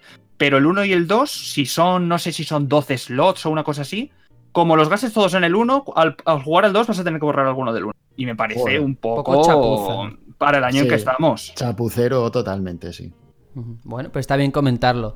Eh, yo en mi caso, como lo he jugado al revés, he empezado por el Infinite en esta revisión, en este collection, pues no me ha ocurrido, pero está bien saberlo. Eh, y Juanjo, por tu parte ya nos has adelantado que tú sí que has ido a la versión primigenia original, a la 360, pero no fue en, en 2010, ¿no? No, no, no, yo he sido ahora, ¿no? Yo, he jugado los tres, ahora para este especial, he jugado el 1, el 2 y ahora el tercero también. Bueno, el caso es que me centro en este 2. Eh, yo tuve problemas a la hora de la carga de textura. Se ve que cuando, porque eh, estos juegos, lo- los juegos retrocompatibles de 360 en la One, lo que se usa es un emulador, ¿vale? Que emula el juego, lo que hace es que descarga el juego completo, lo único que te requiere es insertar el disco para poder iniciar el juego.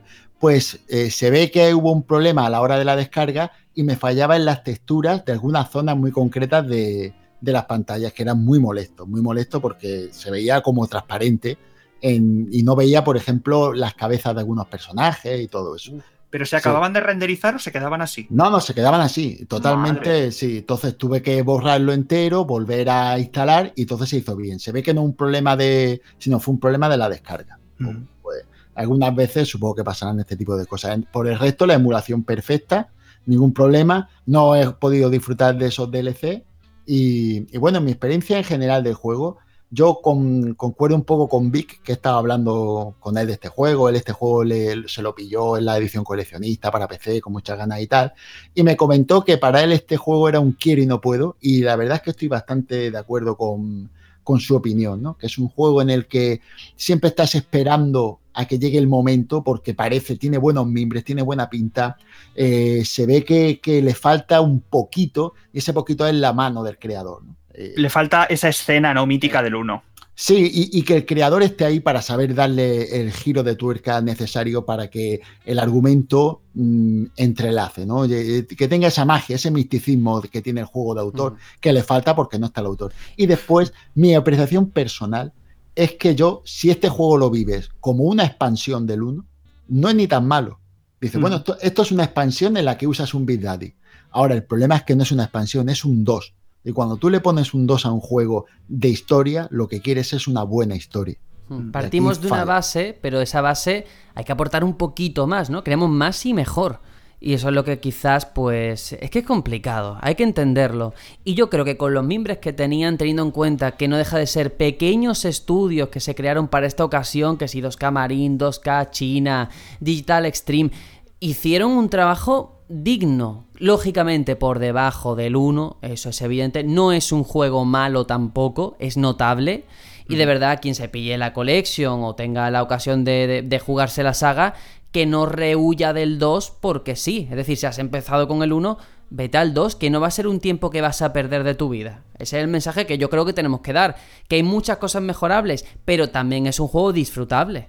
Claro, no, yo, yo lo que quiero dejar claro es que el corte negativo de este que, se le- que se puede ver en este programa es porque con respecto al 1 es inferior.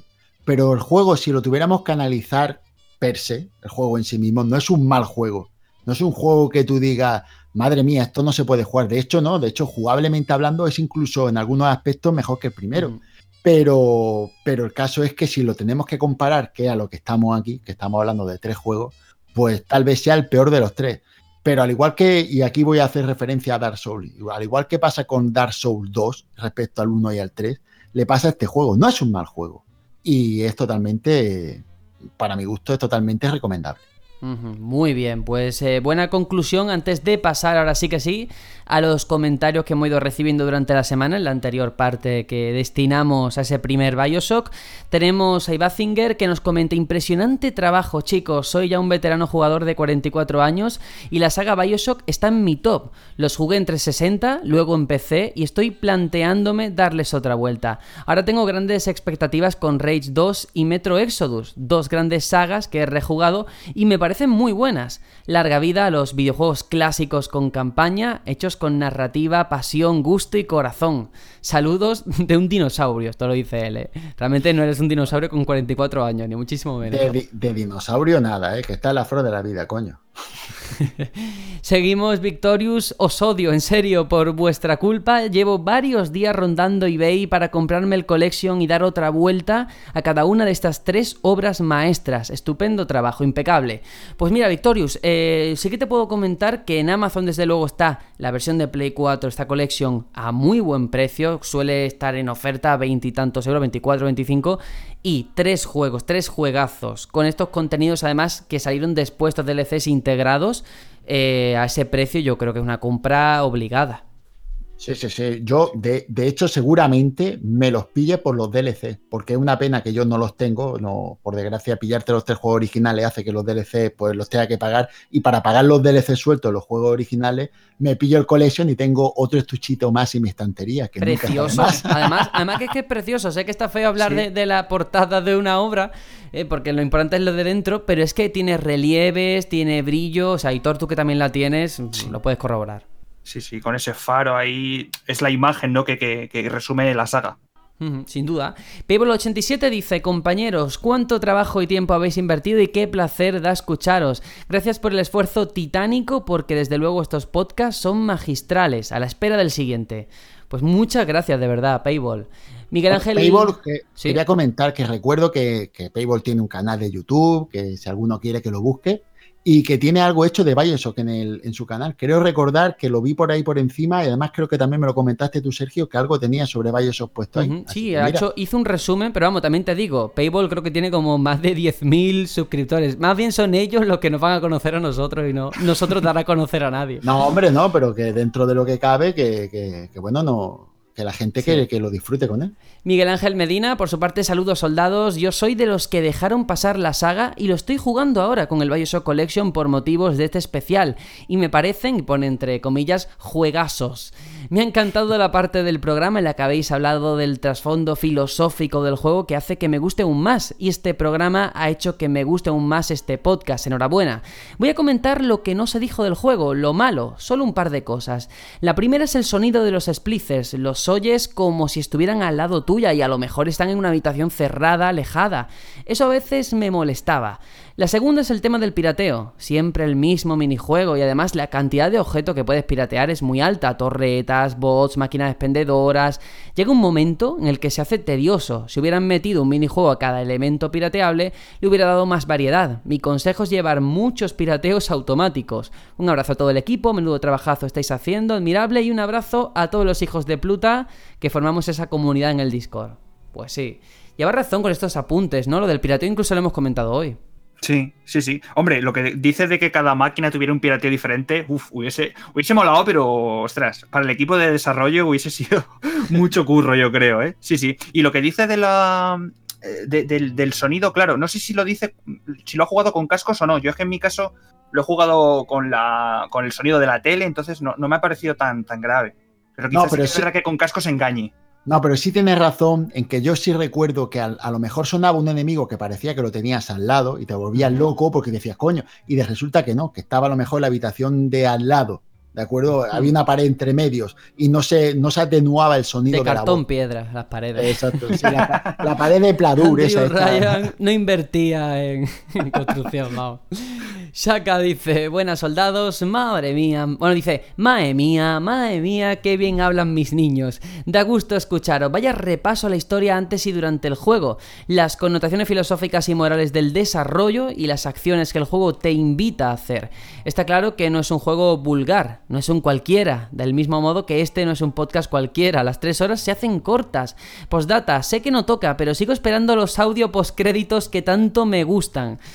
Pues lo, los hay, no los, los hay. audio bonus. No los pongo porque, hombre, hay que intentar darle un punto de seriedad a este especial. No, porque, porque hay que encontrarlos, como las grabadoras de Rapture. Ay, el que busca, encuentra. Lo que decir. Bueno, yo quería comentar sobre Saka, que hay una cosa que me ha hecho mucha ilusión ver, es que un par de comentarios después que leerá Sergio, de una persona que nos ha descubierto con este, estos especiales, eh, le responde él de una manera con tanto cariño, hablando de, lo que es la comunidad que tenemos, hablando de nosotros, que a mí me, me conmueve que, que- el vínculo que se está creando entre, entre la gente y nosotros, ¿no? A mí es lo que más me llena de, de hacer esto y, y se lo agradezco muchísimo. De hecho, aprovechamos. En eh, la descripción de este audio está el link para entrar en nuestra comunidad de Discord, donde prima pues el poder dar opiniones sin ningún tipo de problema ni cortapisa de que alguien te insulte ni nada. Hay muy buen rollo y estamos a 10 personas de llegar a los 100 miembros. Cuando lo hagamos, montaremos algo.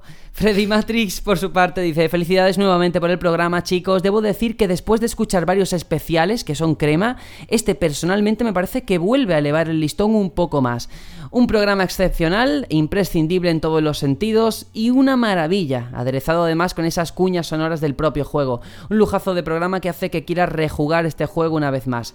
Poseo la trilogía original para 360 y creo que va siendo hora de volver a Rapture.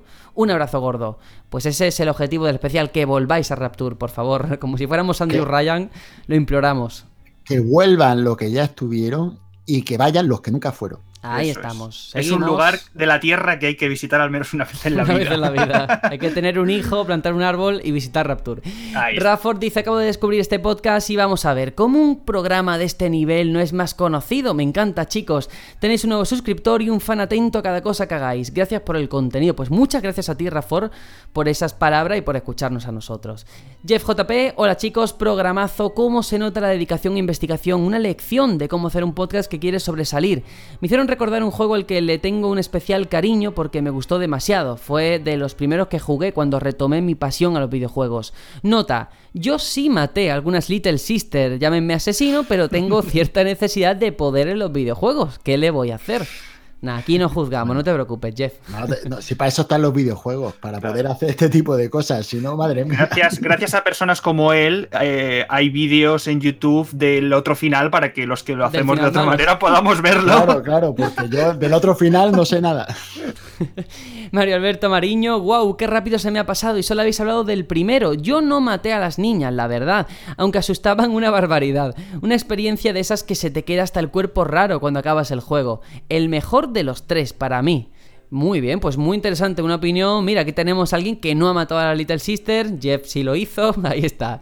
Wasabi dice, oh, pobrecitas niñas, que han experimentado con ellas. ¿Cómo? ¿Un logro por matarlas a todas? A reventarlas. Aquí, por los logros. Cazalogros. Os, os digo una cosa, ¿eh? Mm, no es ninguna tontería lo que comenta en cuanto a la filosofía de juego y los trofeos. Esto da para sí. debate, esto te da una Sí, profundidad. hay una en- disonancia ahí, ¿eh? Ahí exacto, porque una cosa es el juego, lo que te quiere transmitir el, el autor del juego, y después que pongas un trofeo justo por lo contrario, estás creando ahí un, un momento mm, que no sé yo si será hasta bueno para, para este tipo de juego.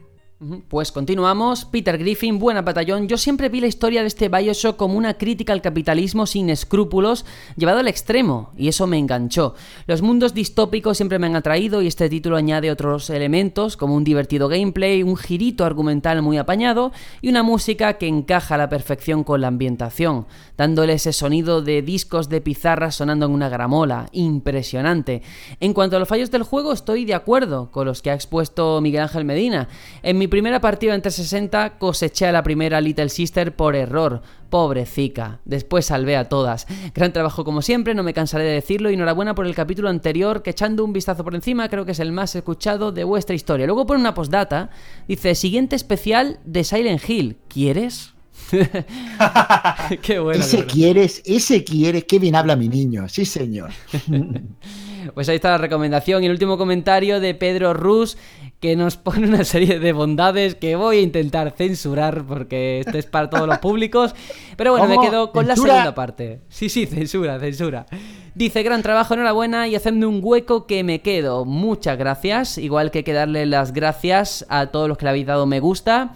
Un saludo a TheP51, a Peter Griffin, Salore, Unvers, F. Chiqui, Fedeorz, Pable87, Adai PG, Bruno Doc, Calacas, Iván4277, Blue Daxe, Leo Perea 10, Joel Uarachi, Memos GHVF, Juan Antonio Góngora, Miguel Ángel Medina, Nemesis, Nico Dorantes, Antonio Doctorit, Vaya 34, Alejandro Jiménez, Booker de Witt, Roberto, Freddy Matrix, Iván Zinger, Percalín, Igor Usam, Mario Alberto Mariño, Elkin Valencia, Rafael Ramírez, Victorius, Diego Pérez, Alfa Stigmas en 94, Fernando, Antonio Acuña, Javi Martín, Shaka, Setzer, Jeff JP, Alice Ingel, Juan Diego González del Río, Wasabi, Rocker, Jokude, Pedro Rus, Raquel, Jao Guzmán y el Trisquelión. Muchas gracias a todos por estar ahí una semanita Muchas más. gracias. Y ahora yo creo que sí, ya podemos despedirnos porque hay que prepararse para esa aventura tan peculiar. Sí, es que no quiero adelantar nada, pero wow, me va a volar la cabeza la semana que viene con Bioshock Infinite. Ya veremos a ver qué pasa.